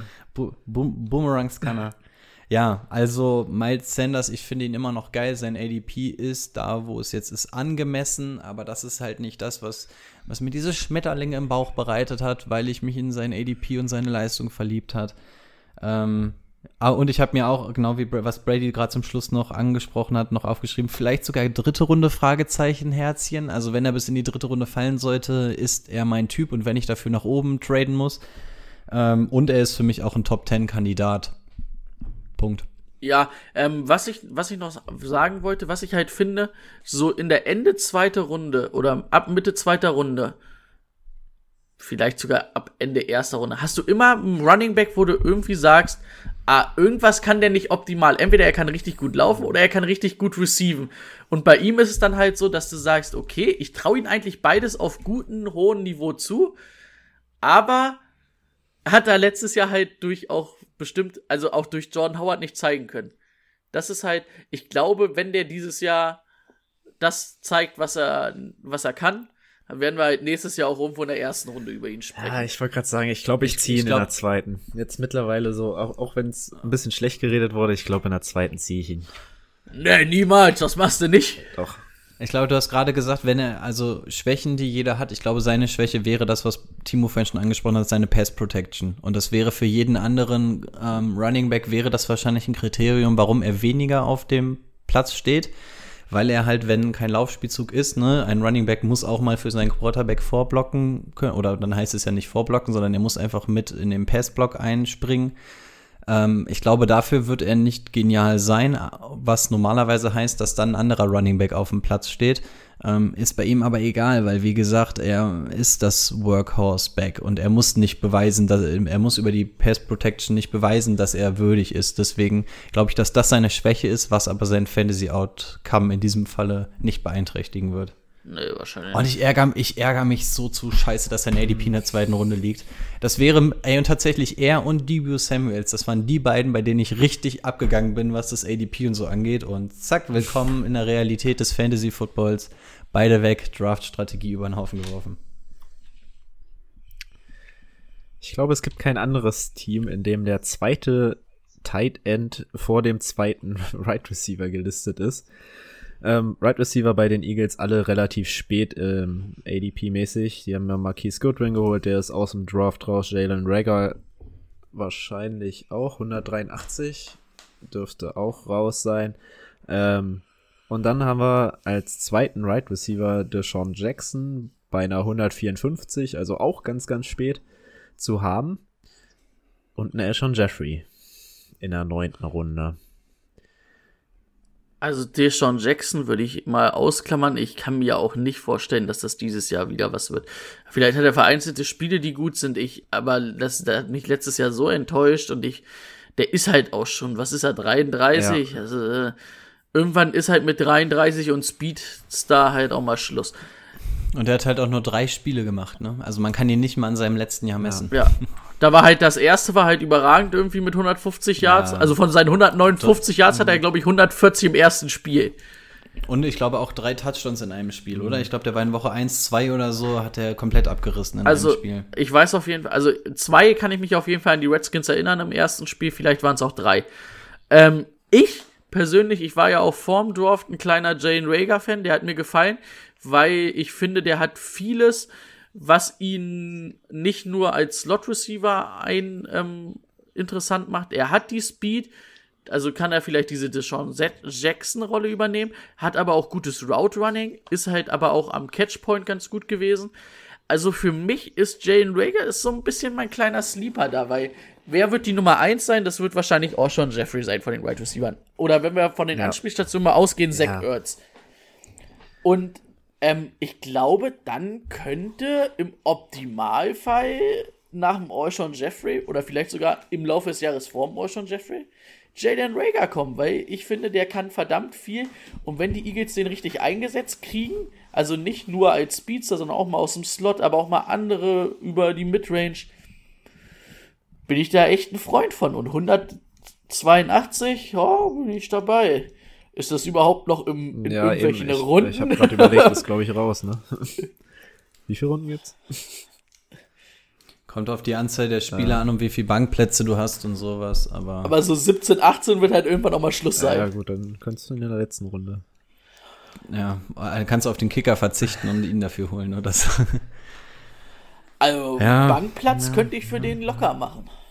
Ja, ja, das geht schon. Und Dynasty ist nochmal ein ganz anderes Spielchen, ne? Ah, scheiße, jetzt habe ich mir einen Punkt vorweggenommen. Na egal.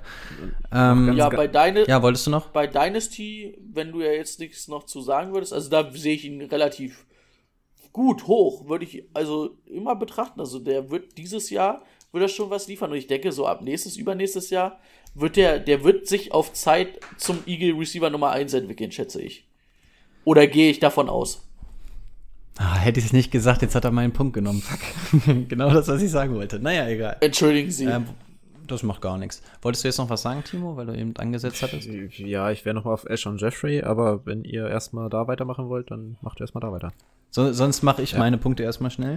Ähm, ja, ich habe mich erstmal gefreut, als ich die vier Namen gelesen habe, dass Wenz dieses Jahr so ein bisschen was an die Hand kriegt. Aber ich finde, je, je detaillierter man in die Analyse eingeht, desto desto mehr äh, kommt dann irgendwie bei raus, weil irgendwie finde ich das Receiving Core dann gar nicht mehr so geil, wie es auf den ersten Blick aussieht. D-Jax, ihr habt es gerade schon gesagt, letztes Jahr nur drei Spiele gemacht, 33 Jahre, kommt aus einer OP, ähm, hat neue Konkurrenz ähm, und seine Verletzungshistorie lässt jetzt nicht unbedingt auf 17 Spiele hoffen und sein ADP liegt in der, jetzt kann ich meine Schrift nicht lesen, 12. oder 17. Runde, je nachdem. ähm, würde mich beides, würde es mich beide nicht so interessieren, weil auch Brady hat schon gesagt, er ist der Speedstar mit 33 Jahren. Ähm, unterstelle ich ihm jetzt einfach mal, dass es da irgendwann dann auch mal mit dem Speed vorbei ist. Ähm, bei allen Ehren, was er da am Anfang letztes Jahr abgerissen hat, nach seiner Rückkehr zu den Eagles, ähm, es lässt mich nicht allzu glücklich stimmen. Marquise Goodwin ist für mich einfach der DJX-Verschnitt. Er ist quasi eins zu eins ähm, DJX und ähm, wird für mich erst interessant, sobald ähm, Jackson verletzt ist. Ansonsten kannst du den eigentlich außen vor lassen. Sobald er die Rolle von ihm übernimmt, kann man gerne drüber reden, aber Stand jetzt sehe ich einfach Deshaun Jackson da noch vorne. Und dementsprechend Marquise Goodwin außen vor. Alshon Jeffrey, große Probleme. Er scheint angeblich nicht zum Saisonstart fit zu sein. Ähm, sogar die PUP-List ist, glaube ich, im Gespräch. Das ist natürlich ähm, nicht so schön, denn er sollte eigentlich der Wide Receiver Nummer 1 sein. Äh, Mr. Butterfinger soll Nummer 1 bei den Eagles sein. Das sagt dann eigentlich auch schon, dass es dann doch gar nicht so das mega geile Receiving Course. Es ist alles ein Upgrade zu letztes Jahr, aber trotzdem ja, scheint nicht rechtzeitig fit zu sein. Das würde sein ADP natürlich drastisch beeinflussen. Ähm, Ähm, hat aber schon. Ah ja, wenn er auf dem Platz ist, dann liefert er natürlich auch, weil er eine der Anspielstationen ist. Ich glaube, er wird so dieser typische langweilige Receiver, der dir 700 Yards und 5 Touchdowns macht. Weißt? Also das ist für mich die Definition eines langweiligen Receivers. Von 700 Alshon Yards, 5 Jeffrey? Touchdowns. Ja. Ja, und wahrscheinlich wird er, wird er das halt irgendwie in zwölf Spielen machen, weil er halt immer aushält. Wer könntest Oder später einsteigt. Ja, ja, du könntest halt mit ihm, wenn du, wenn, wenn der 16 Spiele machen würde, das wäre kein sexy Right Receiver, aber den kannst du dann schon auf zwei irgendwie spielen, wenn der halt mal seine 16 Spiele machen würde. Man kann ihn ja nicht absprechen, dass er ein guter Receiver ist, aber Ja. Ja, er hat in den letzten fünf Jahren einmal alle Spiele gemacht, ne? Ansonsten immer ausgefallen. Ja. Deswegen muss man davon ausgehen, dass er diese langweilige Saison spielen wird, ne? weil wir wahrscheinlich wieder irgendwie mit dem Mittelwert rechnen müssen, weil er entweder später einsteigt oder er beginnt von Woche 1, fällt dann aber hinten wieder runter, so ein paar Spiele. Ja, und das ist für mich die Definition. Und dafür die 13. Runde, ja, wenn der Rest deines Kaders okay ist, kannst du dir in Runde 13 einen langweiligen Receiver holen. Warum nicht? Aber ja, überzeugt mich halt nicht so ultra und ich habe mir bei Deshaun Jackson und Alshon Jeffrey jeweils Risk draufgeschrieben. Das heißt, es gibt immer Spieler, die ich als Risikogruppe einschätze und die beiden Spieler gehören halt dazu, was unter anderem an der Verletzungshistorie liegt und ich glaube, es liegt wirklich ein Fluch über dieser Division. Irgendwie ist hier ja bei jedem Team außer den Cowboys haben wir die ganze Zeit nur von Verletzungen gesprochen. und die sind einfach zu doof, das hinzukriegen. Ja, also entweder verletzt oder zu doof. Ähm, ja, und dann haben wir den angesprochenen Jalen Rager.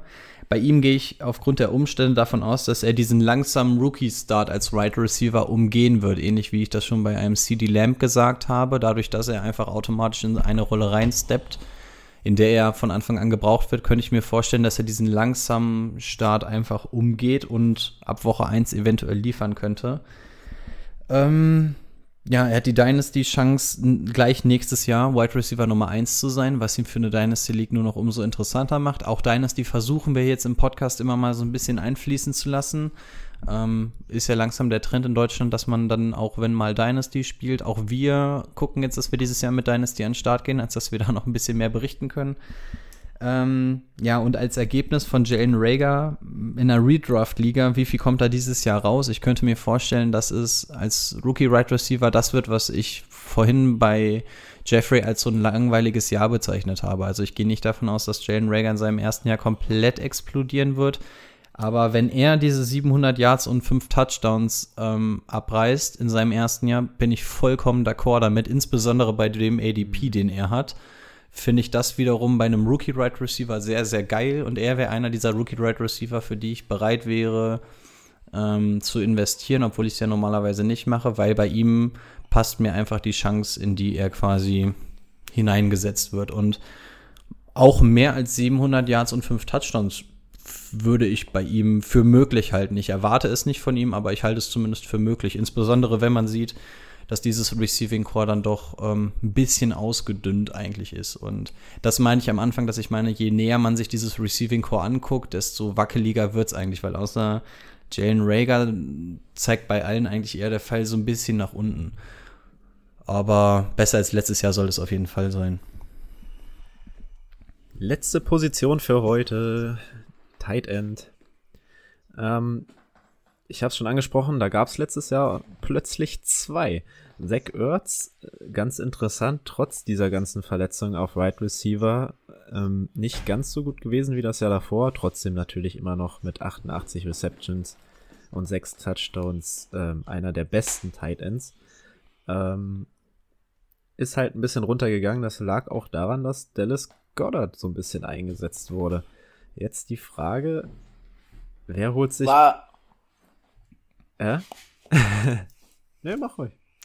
ich dachte, du bist schon fertig, deswegen wollte ich gerade einsteigen. Aber du, dann hast du, dann wolltest du dann noch was sagen, deshalb, Äh. das, äh, deswegen habe ich dann abgewunken. Achso. Ja, ähm, jetzt die Frage. Dallas Goddard hat momentan ADP von 121. Wer von euch setzt sich den zweiten Tight End der Philadelphia Eagles ins Team unter der, Voraus unter der Bedingung, dass wir jetzt auch vernünftige Right Receiver haben? Also ich finde, es ist eine schwere Sache. Also man muss natürlich auch behaupten, ein Spiel weniger hat Zach Ertz gemacht. Ja, ja. Und er war natürlich auch lange Zeit angeschlagen. Der hat ja dann wirklich am Ende, war es ja jede Woche, eigentlich könnte er gar nicht spielen, aber die haben halt auch keine Wide Receiver, jetzt muss er halt spielen, ne? Also, dass er die klare Nummer 1 da im Anspielen ist, sollte jedem klar sein. Also müssen wir auch nicht machen. Er wird wahrscheinlich auch wieder in den ersten drei Runden irgendwie gezogen werden müssen. Oh, momentan vier.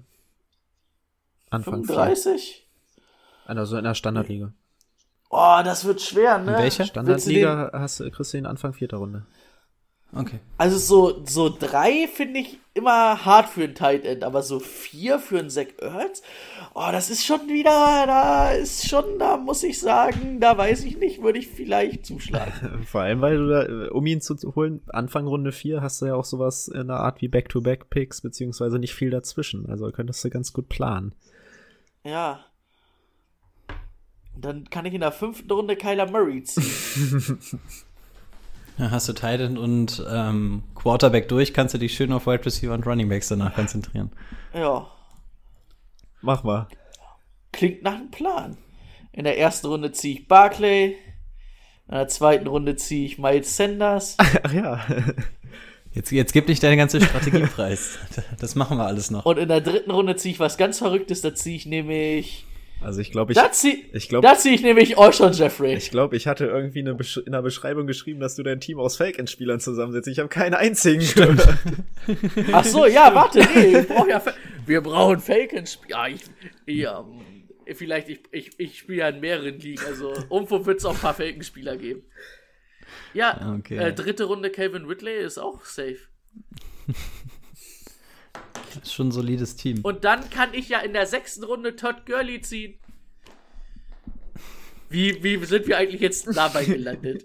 Ich weiß es schon wieder nicht. Ähm, Dallas Goddard, wie, ähm, ich, ich traue dem Brat nicht. Der ist richtig, also ich finde ihn talentiert und gut. Der hat natürlich letztes Jahr dann auch äh, profitiert davon, dass Ertz angeschlagen war, dass da keine Wide Receiver waren.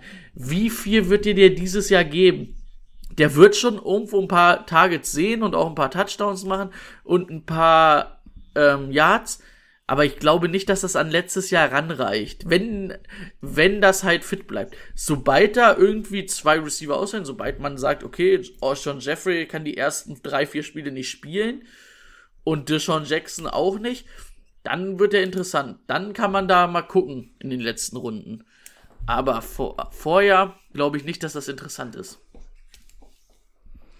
Ja, ich finde bei Zach Ertz, er hat irgendwie im Laufe der letzten Saison bei mir irgendwie so ein bisschen an Coolness, an Sexiness irgendwie verloren. Und je länger ich mich jetzt mit ihm beschäftigt habe, desto mehr denke ich, dass er das eigentlich nicht so ganz verdient hat.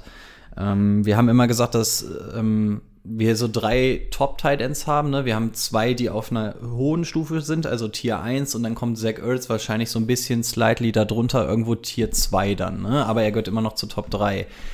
Ja, dieses Jahr ist noch ein ähm, Mark Andrews dazugekommen und ich ich würde Mark Andrews auch, ich würde ihn auch höher listen und ich habe mir jetzt auch aufgeschrieben, leicht abgebaut oder ist Andrews einfach krasser? Und ich komme zu dem Ergebnis, dass Mark Andrews einfach krasser ist. Also Zach Ertz hat natürlich auch nicht seine beste Saison gespielt, die er hätte können.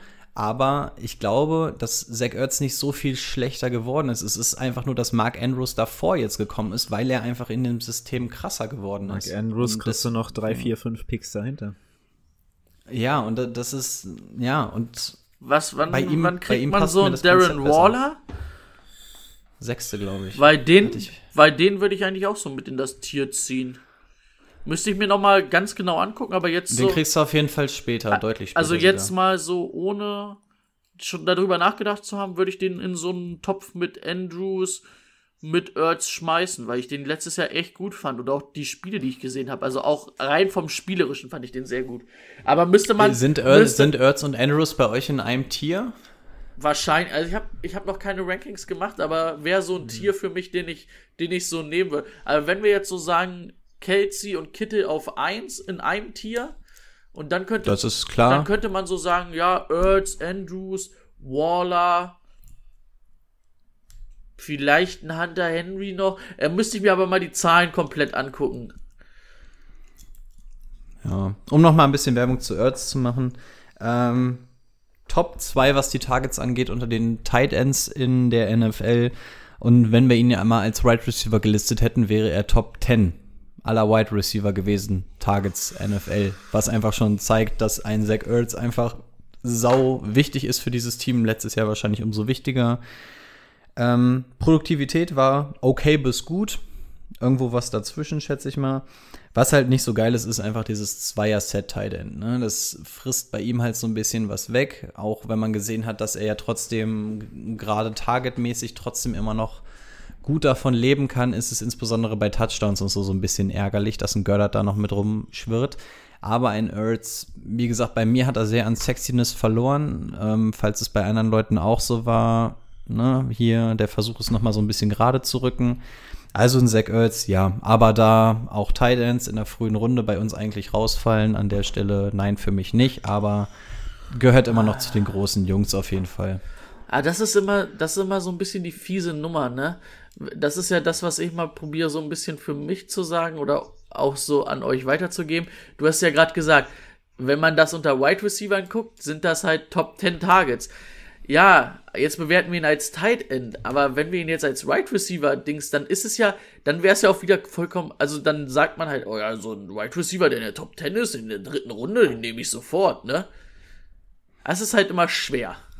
Da können wir ja auch noch mal gesondert drauf eingehen, weil das ja noch mal ein Thema ist. Ne? Es Ja. sind ja zwei verschiedene Varianten, die man machen kann. Man kann ja auch sagen, dann in dem Falle, ja, aber Tight End die Spanne, ne? das, was wir schon mal angesprochen haben. Wir können das ja echt noch mal vertiefen gehen, würde jetzt wahrscheinlich den Rahmen sprengen, aber das können wir ja gerne noch mal ansprechen. Ist ja unser. Podcast, wir machen hier, was wir wollen und wann wir wollen. so ist es. Also wir müssen nur auf die Patreons hören, weil die die Musik bezahlen. Ja, Ansonsten außer, außer nächste Woche steigt ein Monster ein und sagt, wir dürfen nicht mehr. Also dann, dann, Also- dann kann es auch sein, dass wir vielleicht ein bisschen andere Reihenfolgen und so haben. Zwei Sätze hätte ich noch zu Götter, dann bin ich auch durch für heute. Ähm, Talent und Targets sind für mich noch etwas zu gering. Also Talent will ich ihm vielleicht gar nicht so krass absprechen, aber die Targets sind einfach zu gering, als dass er davon leben könnte. Ähm, er könnte solide sein, aber du kannst von ihm keinen Breakout erwarten, wenn da keine Verletzungen mit reinspielen. Und Verletzungen müssten in dem Fall eine Top-Case für ihn. Zach Ertz verletzt sich. Dann hätte er sogar die Chance auf einen Breakout hier. Oder Szenario 2 ist, verletzen sich zwei Right Receiver, als dass du wieder mit einem Zweier Tight End Set rausgehst. Auch dann steigen seine Zahlen. Aber das Best-Case-Szenario für ihn, so kacke das auch klingt, wäre, wenn Ertz sich verletzt. Und dann kann er, glaube ich, ein richtig, richtig guter Typ sein, weil das er liefern kann in diesem System, haben wir gesehen. Solange er aber mit Ertz rumläuft und noch ein paar Wide Receiver da unterwegs sind, ist er einfach nicht produktiv genug für Fantasy Football. Aber an der Stelle auch, wer All or Nothing guckt, ein extrem geiler Typ Göttert. Der wohnt auch in irgendeiner WG oder so und dann haben die wirklich abends so Lichter alle gedimmt und sowas und haben die, den Soundtrack von Halloween angemacht und sind dann mit Nerf Guns da durch diese 10er WG du- äh, durchgelaufen und haben sich dann da bei so Horrormusik abgeschossen und so. Fand ich sehr unterhaltsam. Guter Abschluss dieser Folge. Warum haben wir keine Nerf Guns? Warum haben wir keine 10er WG? Warum haben wir Monster noch nicht als Sponsor? Dafür würde ich auch meine Ich Seele verstehe verkaufen. Ey, das, das war der Part, als du vorhin nicht da warst, haben wir die ganze Zeit darüber gesprochen. Wir haben wirklich für, da sind wir uns irgendwie einig. Für Monster würden wir wirklich alles machen. Ich würde ich würd mir das Logo auf dem Hintern tätowieren. Monster Energy präsentiert das Top 10 Ranking der Tight Ends. Hey, wie cool wäre das? okay, gut. Ähm, falls ihr Kontakte zu Monster habt, gebt sie an uns weiter und Haben die eine Zentrale in Deutschland oder sind die nur in Irland vertreten? bis nächste Woche, wollte ich sagen. Ähm, also ich wusste nicht mal, dass die aus Irland kommen. Also jetzt wird's verrückt. So. Ich glaube, der Hauptsitz ist in Soll ich mal Dublin. Guck doch mal auf deine gucken? Flasche drauf. Du hast, du, ich wollte gerade sagen, du hast doch da eine. Es wird bestimmt auch Monster Dublin. Deutschland geben. ja, Dublin, ja, meine ich doch. aus Dublin. Alter, und dann können wir, können wir auch noch eine geile Papprunde machen, wenn wir da Ey. zum Vertrag unterschreiben gehen. Ja. Ah, dafür, dass ich das wusste, kriege ich gleich Lob von meinem neuen Arbeitgeber. ja, ansonsten, wir machen wieder eine Umfrage, würde ich sagen, welche AFC-Division es denn sein darf. Mit der NFC sind wir ja jetzt durch. Ich mache dann wieder bei Insta diese, dieses Ding von wegen vier Antwortoptionen. Eine wird immer als richtig angezeigt und ein paar als falsch. Das ist irgendwie so ein Ding von Insta, aber irgendwie scheint es nicht anders zu gehen. Also nicht wundern, falls eure Antwort an angeblich falsch oder richtig ist. Es geht nur darum, dass da Stimmen gezählt werden. Dabei sein ist alles. Genau.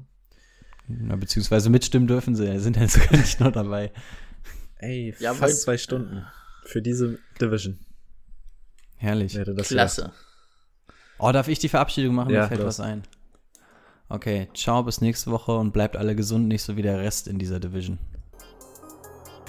Gänsehaut. War okay. War okay, Ich hätte oder? einfach Gänse- gar nichts mehr gesagt jetzt, aber okay. Ah, Kacke, okay. Gänsehaut. Ciao, ciao. Haut rein, ciao.